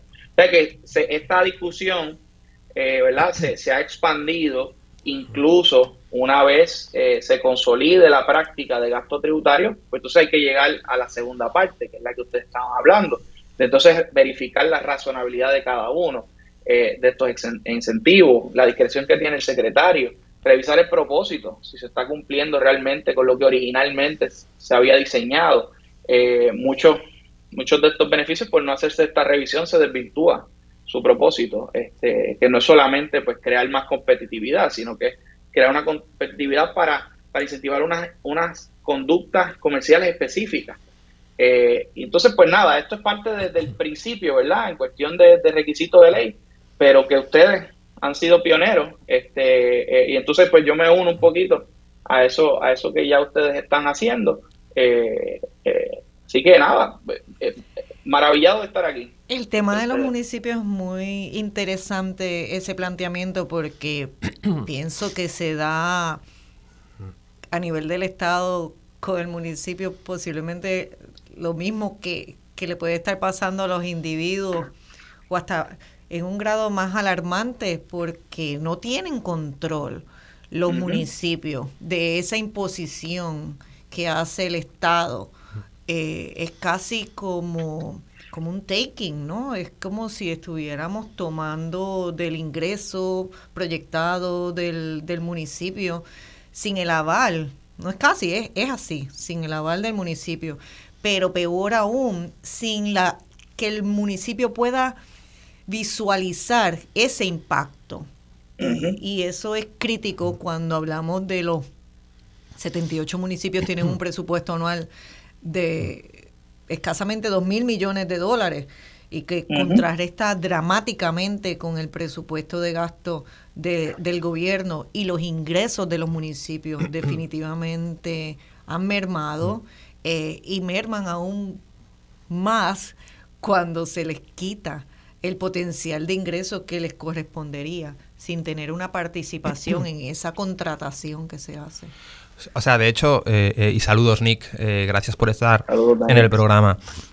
como decía Cecil, o sea, cuando vas al plan fiscal, al último plan fiscal certificado, y hablamos de los municipios, los municipios van a sufrir, y creo que el otro día, después del mensaje de Estado del gobernador, algunos alcaldes o alcaldesas pusieron el grito en el cielo.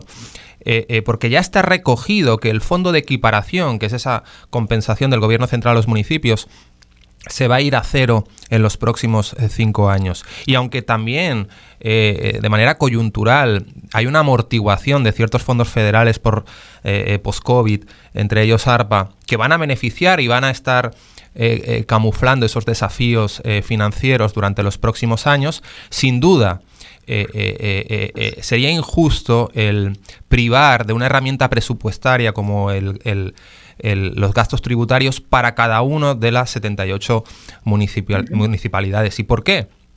Bueno, sin lugar a dudas, por ejemplo, ahora hablábamos de vivienda hay una actualización del catastro. Eh, eh, residentes de distintos municipios van a ver un, aumento en la carga contributiva eh, en el pago de impuestos durante los próximos años. El, nivel de asfixia, de, asfixia, económica de ciertos municipios, que son los principales proveedores de servicios esenciales, es, es importantísimo. Entonces, ¿cómo le damos visibilidad? A las alcaldesas y a los alcaldes que nos pueden estar escuchando hoy sobre una herramienta adicional para poder entender qué parte están dejando de ingresar y cómo podrían mejorar eh, eh, sus finanzas. Así que definitivamente muy importante el que se complemente esa, esa herramienta para esos municipios que solamente en contexto, ¿verdad?, de un presupuesto, de un gasto público total, porque cuando uno cuenta las corporaciones públicas en Puerto Rico, el gasto público total eh, no son los 28 mil millones del presupuesto consolidado, son aproximadamente 34 mil millones. Nosotros hicimos eh, la contabilización de todo de gasto público hecho en Puerto Rico y los municipios con una carga eh, muy, muy grande como proveedores principales de servicios esenciales a su comunidad, que entienden bien los problemas que sufre su eh, eh, eh, entorno económico. Solamente tienen ese, esos 2.000 millones para poder lidiar con las necesidades de sus ciudadanas y sus ciudadanos.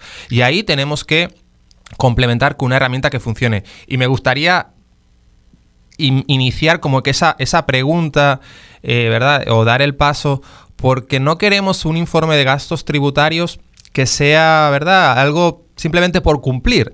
O sea, desde la Asamblea Legislativa yo creo que es muy importante cualquier legisladora, legislador que nos esté escuchando, municipal o no, o, de la Asamblea Legislativa, eh, eh, si, yo fuera, si yo fuera legisladora o legislador, a mí que me interesaría, me interesaría tener hoy encima de la mesa cuántos decretos finalizan este año de los que finalizan, ¿cuántos están dando un rendimiento positivo social o económico para mi comunidad?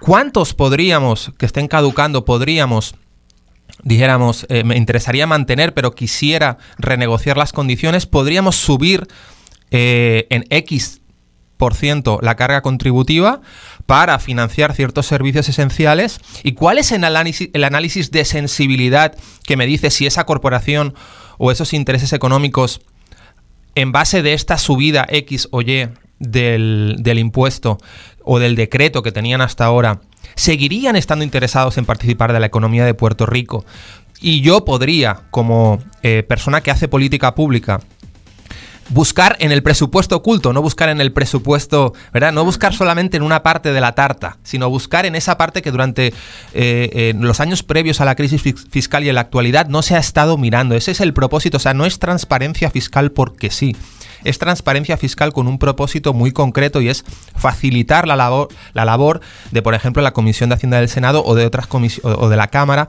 o de otros legisladores legisladores. Y, mi pregunta a ti, ¿verdad? Eh, eh, es, es, ¿qué crees que, eh, que se necesita? ¿Dónde, ¿Dónde, y hemos reconocido avances del presupuesto actual y hay que reconocer la labor que se está haciendo el Departamento de Hacienda, pero a la vez de manera constructiva, ¿qué hace falta para mejorar eh, eh, eh, el, informe que tenemos en la actualidad. Eso lo vamos a ver después de la pausa. Está escuchando usted Voz Alternativa.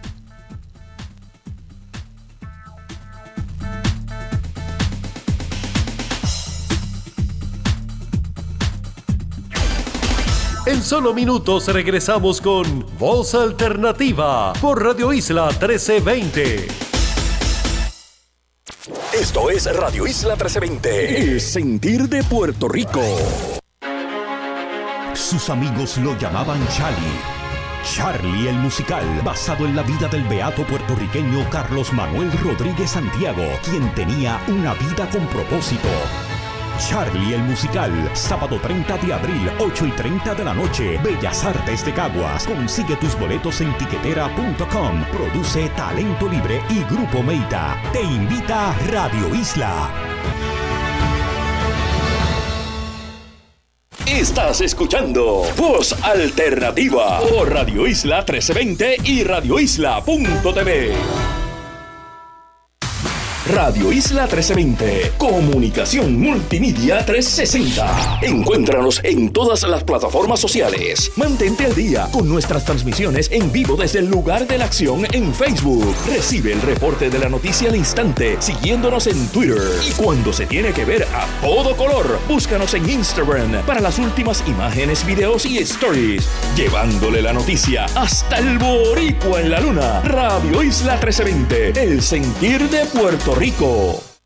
Síguenos en Facebook. Facebook Radio Isla TV. Ya estamos de regreso al análisis de los temas que te interesan. Escuchas Voz Alternativa por Radio Isla 1320. Toñito es un chico de 5 años. Vive con sus abuelos, Lucy y Vicente ellos son sus encargados. Y lo reclamaron, les toca 3.600 por su nieto dependiente. Este año podrías recibir hasta 3.600 dólares por cada menor dependiente a tu cargo. Infórmate en reclamatudineropr.com. Buenas tardes, estamos de regreso en Voz Alternativa y recién acaban de escuchar una de esas historias que tenemos de reclamatudineropr.com que están promoviendo el crédito por trabajo y el crédito por menor dependiente que coincidente, ¿verdad? Que, es pura coincidencia que estemos conversando hoy aquí también sobre lo que son los créditos, las exenciones, eh, las tasas preferenciales que, que se ofrecen y estos incentivos son unos que van directo al bolsillo de la gente. Esto es dinero que es reembolsable, que si la persona no tiene obligación contributiva o que cuando la obligación contributiva se le descuenta esa parte, pues entonces cualquier remanente o sobrante eh, lo puede utilizar la persona. Así que recién esa era la historia de, de unos abuelos que pueden reclamar a su nieto como dependiente porque son ellos los que le ofrecen el, eh, le ofrecen el sustento, ¿no? Y esta semana, eh, a través de toda la isla, con la Alianza para la Seguridad Económica de Hispanic Federation, el Instituto del Desarrollo de la Juventud y Espacios Abiertos, van a realizarse actividades alrededor de la isla para llenar, ayudar a las personas a llenar eh, sus planillas de forma gratuita. Y hay eventos en, en Vieques, en Juncos, Arecibo, Humacao, Patillas, San Juan. Ahora mismo hay uno que se está llevando a cabo en los centros Sorisolina en Caimito y que va a estar disponible hasta las 4 de la tarde. Mañana eh, de 8 a 1 de la tarde estaremos en, en Utuado, en Cosao, eh, y este fin de semana pues en, en Culebra eh, Peñuelas la semana que viene, así que les invito a visitar reclamatudineropr.com para que se para que conozcan ¿no? dónde son estos eventos de preparación gratuita de, de planillas tanto de la planilla de Hacienda como de la planilla del IRS, la 1040PR, que es donde se solicita el crédito por menor dependiente. A mí me llama mucho la atención porque hay muchas personas que piensan que no cualifican. El 97% de las familias con menores de 17 años en Puerto Rico este año por primera vez van a cualificar. Anteriormente el crédito por menor dependiente solo estaba disponible para familias con tres hijos o más. Eh, que constituían solamente el 11%. Así que, y no tiene límite de ingresos. De hecho, no requiere ingresos, o sea que va desde cero eh, hasta 400 mil dólares o más. O sea que casi todo el mundo en Puerto Rico cualifica, necesitan llenar esa, esa planilla del, del Servicio de Rentas Internas Federal. Y para eso hay ayuda. Hay ayuda gratuita o usted puede consultar a cualquier profesional. Volviendo a esta conversación que teníamos con, con Nick y con Edwin y, aquí acompañada de, Daniel que me está, eh, ¿verdad? Que estamos conduciendo juntos el, programa sobre el tema del presupuesto oculto, sobre la, la viabilidad de utilizar la información que ahora tenemos disponible, que aun cuando no es completa la información que tenemos disponible, sí es suficiente información para poder ayudarnos a marcar una ruta a empezar a tomar decisiones informadas eh, y a y a ejecutar, ¿no? A, tomar acción también, a tomar control. A lo mejor nosotros no tenemos control de todo el tema fiscal de Puerto Rico, pero tenemos la oportunidad de tomar decisiones sobre muchas de, de esos aspectos fiscales locales y no podemos dejar de hacerlo. Y eso no solamente le toca al gobierno, a los servidores públicos, a los funcionarios electos, sino también nos toca a nosotros los ciudadanos. Así que es muy importante el que nosotros podamos orientarnos y tengamos información accesible, espacios abiertos, trata en la medida en que nosotros podemos de democratizar y socializar información fiscal para que las personas puedan utilizarlo. Y hay una herramienta que, que se desarrolló que es el Observatorio Fiscal, que incluye la, información, los datos del presupuesto de Puerto Rico de los últimos 16 años, y ahora con este año pues serán 17 años, tiene un, un dashboard interactivo, ¿no? un panel interactivo de datos con más de 42 mil eh, datos que uno puede bajar, están en formato abierto. Así que uno puede hacer distintas en navegaciones dentro del observatorio fiscal y eventualmente una pieza que próximamente tendrá el observatorio va a ser el presupuesto municipal, que de eso estábamos hablando, la importancia también por el servicio que ofrece, la cercanía que tiene el gobierno municipal a las comunidades, a las personas y la importancia que tiene de nosotros de participar y acercarnos a, a esa gestión, a la gestión municipal y a estar conscientes también de que a nivel municipal no solamente hay un ejecutivo, sino también hay un legislativo. Estábamos hablando, ¿verdad? Conversamos con Nick Pastrana de la Asamblea Legislativa a nivel estatal, ¿no? El Capitolio, pero también a nivel de los municipios existe un cuerpo legislativo que se supone que sea el cuerpo que representa a las personas. Y entonces nosotros tenemos que conocer mejor esas, esas estructuras y participar de la conversación y la discusión que se da a nivel de esas estructuras.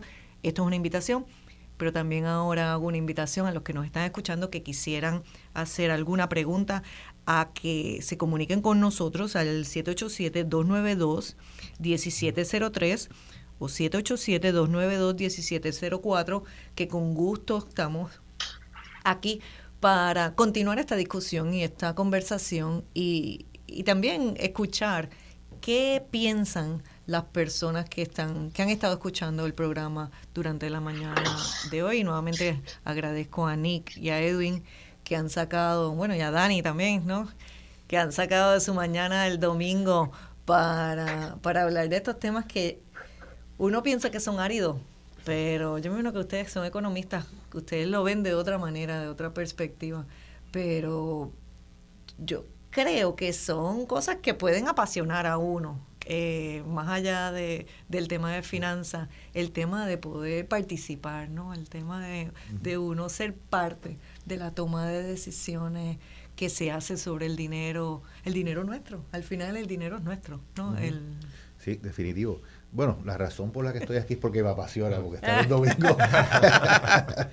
Aparte de que gracias, ¿verdad? Eh, eh, por la invitación. Este, pero es importante que la ciudadanía, ¿verdad? Y las personas que no, nos escuchan, este, e, e, es una forma de ustedes, ¿verdad? Como organización que hacen una excelente eh, labor trayendo esto a la discusión pública, eh, promoviendo la transparencia de los, de los temas fiscales, que, que los ciudadanos sepan, ¿verdad? Y estén al tanto de que la información, pues, que proviene del gobierno también tiene unos filtros, ¿verdad? Eh, de, otras de otras personas que la integran a nivel de, de, la sociedad y que la divulgan y la traen a la discusión, porque volvemos, como ustedes muy bien señalaron, esto de, de lo que se trata es del bienestar público, del bienestar colectivo, y aquí hay un ejercicio democrático, ¿no? Y cuando hay limitaciones de participación en, en, en esas discusiones, pues no es favorable. Y, y yo creo que todos tenemos el mejor interés de que de que el país y la calidad de vida eh, eh, eh mejore para todos.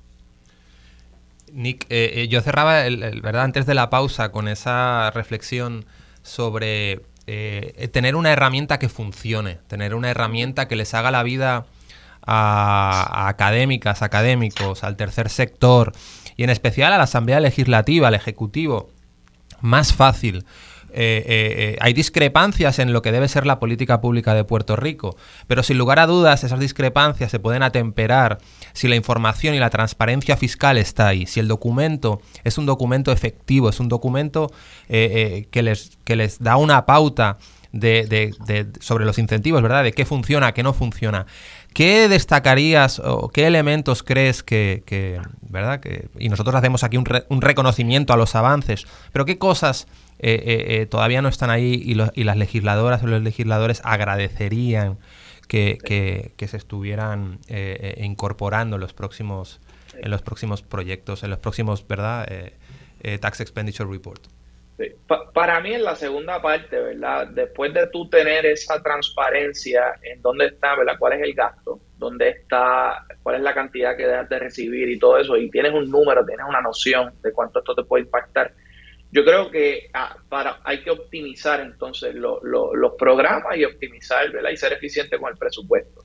Y es, para hacer esa segunda parte ya hace falta un pensamiento crítico un poquito más, más desarrollado, porque eh, cuando tú ves el gasto fiscal ahí, hay varias formas de tú interpretar eso. Tú puedes interpretar eso, uno, como que estamos dejando de ganar dinero, pero no necesariamente, porque mucho de ese gasto si tú no dieras ese beneficio, la actividad económica no se re realizaría y, no, no, recobrarías ningún dinero. Así que eh, incluso puede ser peor, si quitas el beneficio, eh, pierde en otros conceptos de tributación que, que están tributando esas empresas, eh, ¿verdad? Por, por tenerte un ejemplo, si manufactura de momento elimináramos todo el gasto tributario, entre comillas, y no diéramos exenciones, pues no estarían aquí en primer lugar y no pagarían eh, el, el, impuesto de la ley 154 o, o, lo, los non-resident withholding tax, o sea, y son, más de 2 billones de dólares. Claro, pero, pero ese es, ese, ¿verdad? Ese, esa primera parte de, de, de, de, saber si ese, si ese, si eso está siendo efectivo y ese return on investment y esa diferenciación entre qué hace que estas empresas operen, crezcan, empleen, pues eso eh, eh, para mí todavía falta eh, de parte de, pues, eso, eso lo tiene que trabajar el DIDEC, lo tiene que trabajar Hacienda y lo tiene que trabajar la Asamblea Legislativa.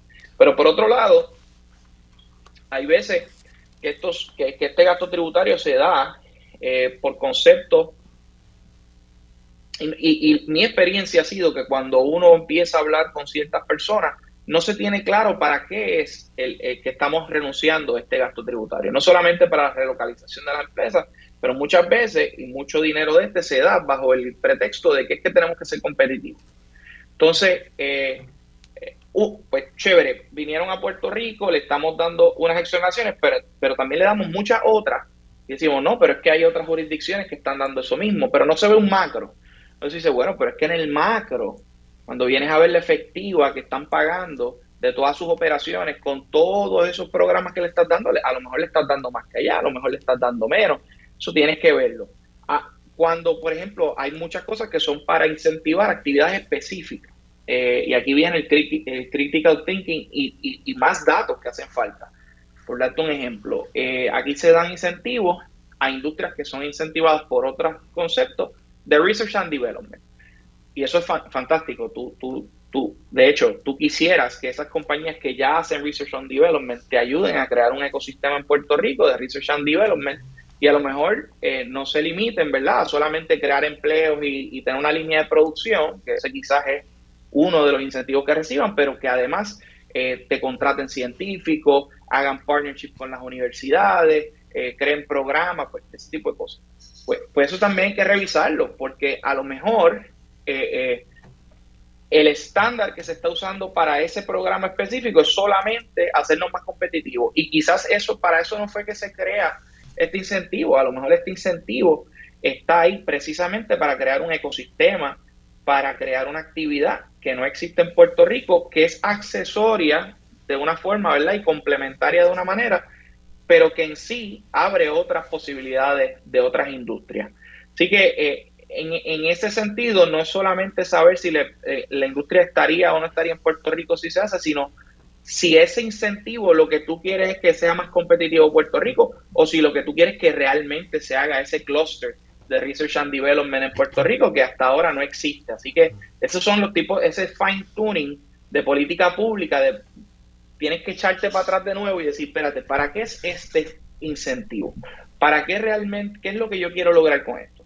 Que sea competitivo, bueno, pero que sea competitivo yo creo que ya en tasa yo puedo, yo puedo trabajar con eso para la relocalización. Pero entonces vamos, vamos a ver, ¿verdad? E, esos otros incentivos. Y, muchas compañías tienen diferentes incentivos, ¿verdad? Eh, y no son pocos, no es poco dinero. Eh, si ya estamos haciendo el sacrificio fiscal, pues a lo mejor es un asunto de target mejor, el incentivo para crear eh, lo que yo quiero que se cree. Eh, a mí me parece parecido al ejercicio que hicimos con crédito por trabajo, que fue con ustedes, que aunque no estamos hablando ¿verdad? de gastos eh, tributarios, en el ejercicio estamos hablando de gasto directo y gastos de fondos federales y estatales, pero muchas veces, pues en ese programa es fácil tú decir, bueno, yo lo que quiero es soltar dinero a la calle. Y mucha gente lo veía como un programa de estímulo al, ¿verdad? y gasto público para que haya dinero en la calle. Eso no es el programa. Programa lo que tú quieres es retener a la gente en la fuerza laboral, recompensar el trabajo para que las personas puedan moverse de la informalidad a la formalidad, para que haya movilidad social, para que las personas puedan ¿verdad? renunciar quizás a unas ayudas que necesitan hoy, pero que pudieran entonces compensar la renuncia de esas ayudas al moverse el trabajo. Entonces, cuando tú piensas de verdad en cuál es el objetivo, pues entonces cambia completamente la matemática y cambia los porcientos y cambia cuánto le vas a dar a quién y, a qué personas le vas a distribuir. Y básicamente, pues ese ejercicio de política pública es el que falta en el gasto tributario. Cada concepto, y nosotros lo hemos trabajado en algunos conceptos específicos, como te puedo decir en, en Research and Development, en el impuesto al inventario a nivel de municipal, nosotros adelantamos el gasto tributario municipal haciendo ese, ese análisis de los números, nos dimos cuenta que en muchas exenciones quizás pudiéramos exonerar a más compañías pequeñas, ¿verdad? Tener inventario en vez de tener, ¿verdad? Una concentración eh, o, o, en vez de, tributar tanto eso, pero podríamos cortar un poco exoneraciones y ampliar la base de cuántos negocios puedan tener inventario. O sea, hay, un, hay unos juegos, ¿verdad? Que si tú no tienes los datos en primer lugar, pero a la misma vez no haces segundo ejercicio de para qué yo tengo esta extensión en primer lugar, pues no, llega al objetivo de política pública.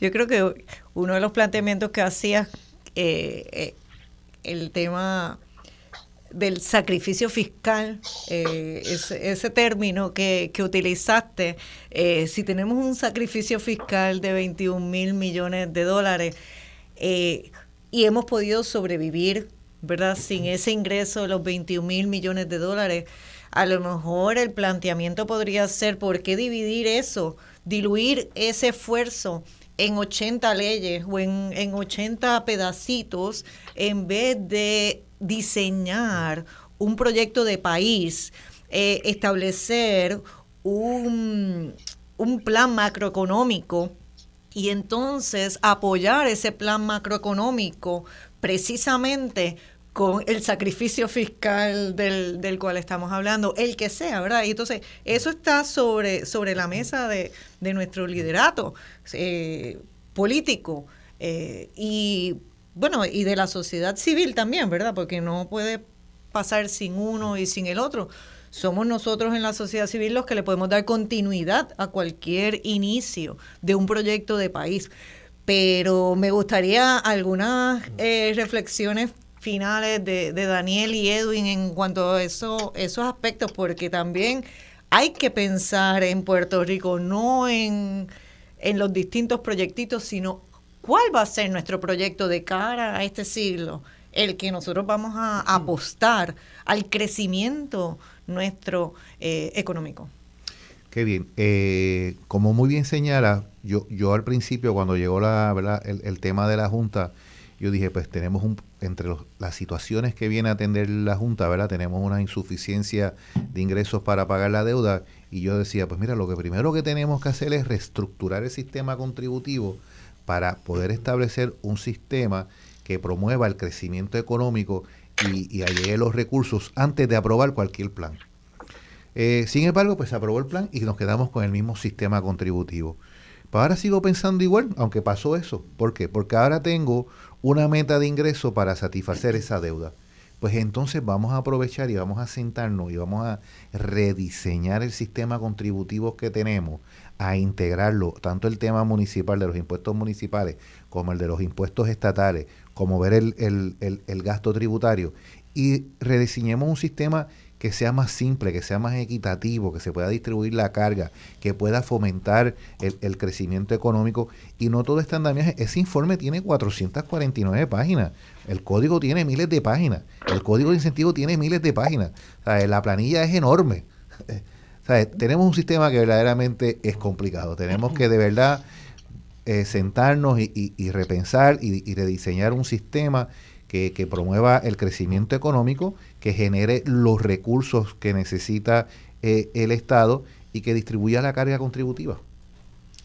Definitivamente, yo coincido totalmente eh, con la reflexión general de, Edwin, eh, pero Cecilia hacía una, a colación de una frase o de una palabra de, Nick, ¿no? De sacrificio fiscal. Yo creo que es importante entender quién hace el sacrificio y quién recibe el beneficio, en este caso contributivo, ¿verdad?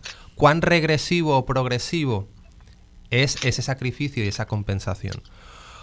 ¿Qué panorama de inversión eh, o de crecimiento económico necesario, inclusivo, como decía Edwin, eh, eh, va a llevar ese tipo de políticas públicas, ¿verdad? Es decir, estamos concediendo, estamos haciendo un sacrificio los que en última instancia, en el largo plazo, vamos a recibir una compensación y un beneficio futuro para que nuestras niñas, nuestros niños no dejen Puerto Rico, para que haya más oportunidades, para que tengamos una cogeneración de valor añadido entre el sector público un sector público dinámico, un sector público que eh, vaya de la mano como aliado del sector privado local, que logre eh, una mejor vida para todos y para todos en Puerto Rico, porque al final es de eso que se trata. Al final es, es por eso que el rol de un gobierno efectivo y eficiente es importante ¿verdad? Porque eh, no es crecer por crecer, es crecer para que la vida de todas y todos y las oportunidades de, todas y todos mejoren, ¿no? Y como eso, un sistema contributivo definitivamente eh, eh, puede ser una herramienta que contribuya en mejorar nuestra situación. Así que transparencia importante, el camino que queda por recorrer yo creo que es largo. aterrizar estos temas como estamos haciendo hoy para que todas y todos entendamos un poquito mejor, independientemente de que nuestro conocimiento sea otro, ¿verdad? Pero lo importante es que la ciudadanía eh, se inserte y entienda que eh, esta conversación no pasa por encima de ellas o de ellos, sino que ellas y ellos son parte de, de, la conversación que se tiene que dar. Así que, eh, sin duda, importantísimo que cualquier herramienta sea lo más inclusiva, lo más sencilla y lo más equitativa posible. No sé si quieren hacer alguna recomendación final en el caso Nick, eh, si tú quisieras hacer... Sí, no, y, y, a, lo que plantean de un plan de país y, y un, ¿verdad? Y simplificar el, el, el, sistema y todo lo que estaban diciendo Edwin y estaba eh, y, Cecilia y, Daniel, yo pienso que tenemos que volver a pensar, ¿verdad? Eh, Puerto Rico tiene un ambiente que básicamente hay tanto y tanto gasto tributario que se tributa por excepción. Eh, y nosotros hemos decidido, ¿verdad?, en el, en el código eh, de incentivos que hay unas, unas industrias y unas actividades específicas que nosotros como país pues vamos a recompensar.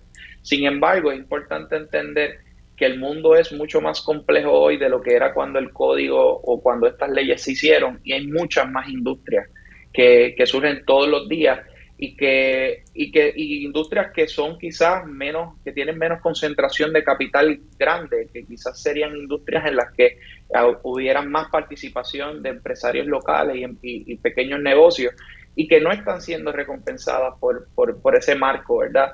Y quizás, eh, y esto es algo a largo plazo, esto no es algo que es fácil de implementar, pero quizás tenemos que repensar ese modelo de elegir quiénes son los ganadores en nuestra economía, eh, con un código de incentivos que elige ganadores según su industria y reemplazarlo por uno que sea equitativo para todo el mundo y que no importa las industrias que se generen nuevas, eh, porque siempre va a haber más industria de lo que el legislador se puede imaginar. Y el legislador se imaginó unas cuantas industrias eh, que están en el código de incentivos, pero todos los días surgen nuevas, nuevas formas y formas creativas. Yo creo que tiene que haber un trato justo también para, esa, para esos empresarios puertorriqueños y locales y, pequeños y, medianos eh, negocios que, surgen, ¿verdad? Eh, todos los días en estas nuevas industrias. Y no podemos coartarlo, ¿verdad? Solamente dirigiendo los incentivos a un solo sitio. Y voy a hacer, nos quedan breves minutos, así que rapidito les voy a preguntar aquí a Daniel y a Edwin que están conmigo. Eh, ¿Es posible una reforma contributiva que tenga un elemento de equitativo, de equidad para los contribuyentes. Eso es viable, ¿verdad? Escuché a Nick hablando del tema equitativo, pero al borde de una reforma contributiva. ¿Podremos ver equidad en un proyecto de reforma contributiva? Bueno, eh, de qué yo entiendo que es viable. Obviamente hace falta mucha voluntad política eh, para eso, y usando la palabra que ustedes utilizaron, hay que medir, ver los sacrificios y los sacrificados, porque ciertamente si queremos que sea mm, equitativo, va a haber una redistribución de la carga y algunos van a tener que no pagan, van a tener que pagar. ¿Okay? Eso es probablemente lo que, lo que pase en ese ejercicio. Y antes de que se acabe el programa, ¿verdad? quiero aprovechar la, la oportunidad este, sobre el mismo tema para varias cosas traerla. Una, primero, pues eh, agradecerle a ustedes por, por, la invitación. Dos, felicitar al equipo de Hacienda y a mi oficina de Asuntos Económicos por este trabajo. Sé que lo han hecho con mucho sacrificio y felicitar al secretario Párez que le ha, dado su apoyo y, exhortarlo a que continúe mejorándolo por el bien del país, que dé los próximos pasos, eh, divulgar la información, eh, continuar ampliando el informe, exhortar a la Asamblea Legislativa a que aprueben el proyecto de ley, se ponga de acuerdo con el Ejecutivo y que el gobernador lo firme y que en el ejercicio del presupuesto que está pasando ahora por la Asamblea Legislativa, que se expresen sobre este informe. que se expresen y que lo evalúen y lo pongamos en contexto para que así como país pues podamos seguir hacia adelante verdad con, con una mayor transparencia. Excelente. Gracias Edwin. Yo yo eh, eh, dijéramos que estoy totalmente de acuerdo en, en lo que comentas. Eh, y todo va a pasar por aumentar esa base, esa base contributiva. y al final lo que nos debemos estar preguntando es eh, si va a ser el sacrificio de los de siempre a, costa del beneficio también de los de siempre, eh, el, que, el, que, el que al final encaje en esta reforma contributiva. Yo, ahí es donde la transparencia fiscal, porque cada uno va a tener una idea eh, de, lo que es justo y de lo que conviene a Puerto Rico. Pero la transparencia nos va a guiar por esa conversación informada, para que ambas partes, los que crean que lo que es justo es subir o bajar aquí o, subir o bajar allá, eh, eh, eh, estén hablando de, algo que responda a, una realidad. Y por eso es tan importante entender qué ha ocurrido durante los 10 años anteriores en Puerto Rico en términos de carga tributaria. ¿Quién está teniendo la carga y quién no? ¿A, costa de qué? Y, en qué sectores hay más carga? ¿En cuáles sectores hay menos? Y para eso yo pienso que, eh, eh, eh, y, coincido con Edwin, ¿no? Hay, hay un cambio de cultura.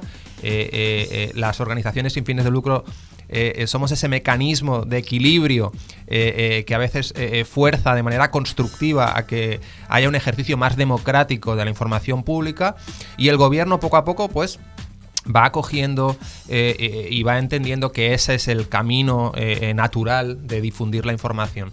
Así que sin duda queda un camino por recorrer, pero las cosas yo creo que poco a poco están mejorando.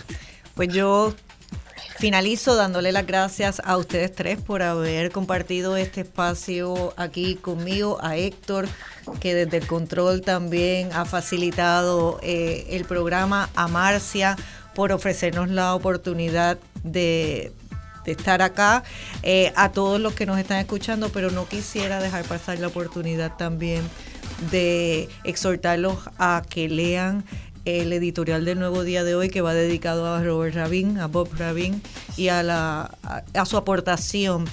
Somos puertorriqueños de nacidos en muchas partes, ¿verdad? Ser puertorriqueño significa mucho más que haber nacido aquí en Puerto Rico. Y personas como Bob Rabin eh, así lo demuestran.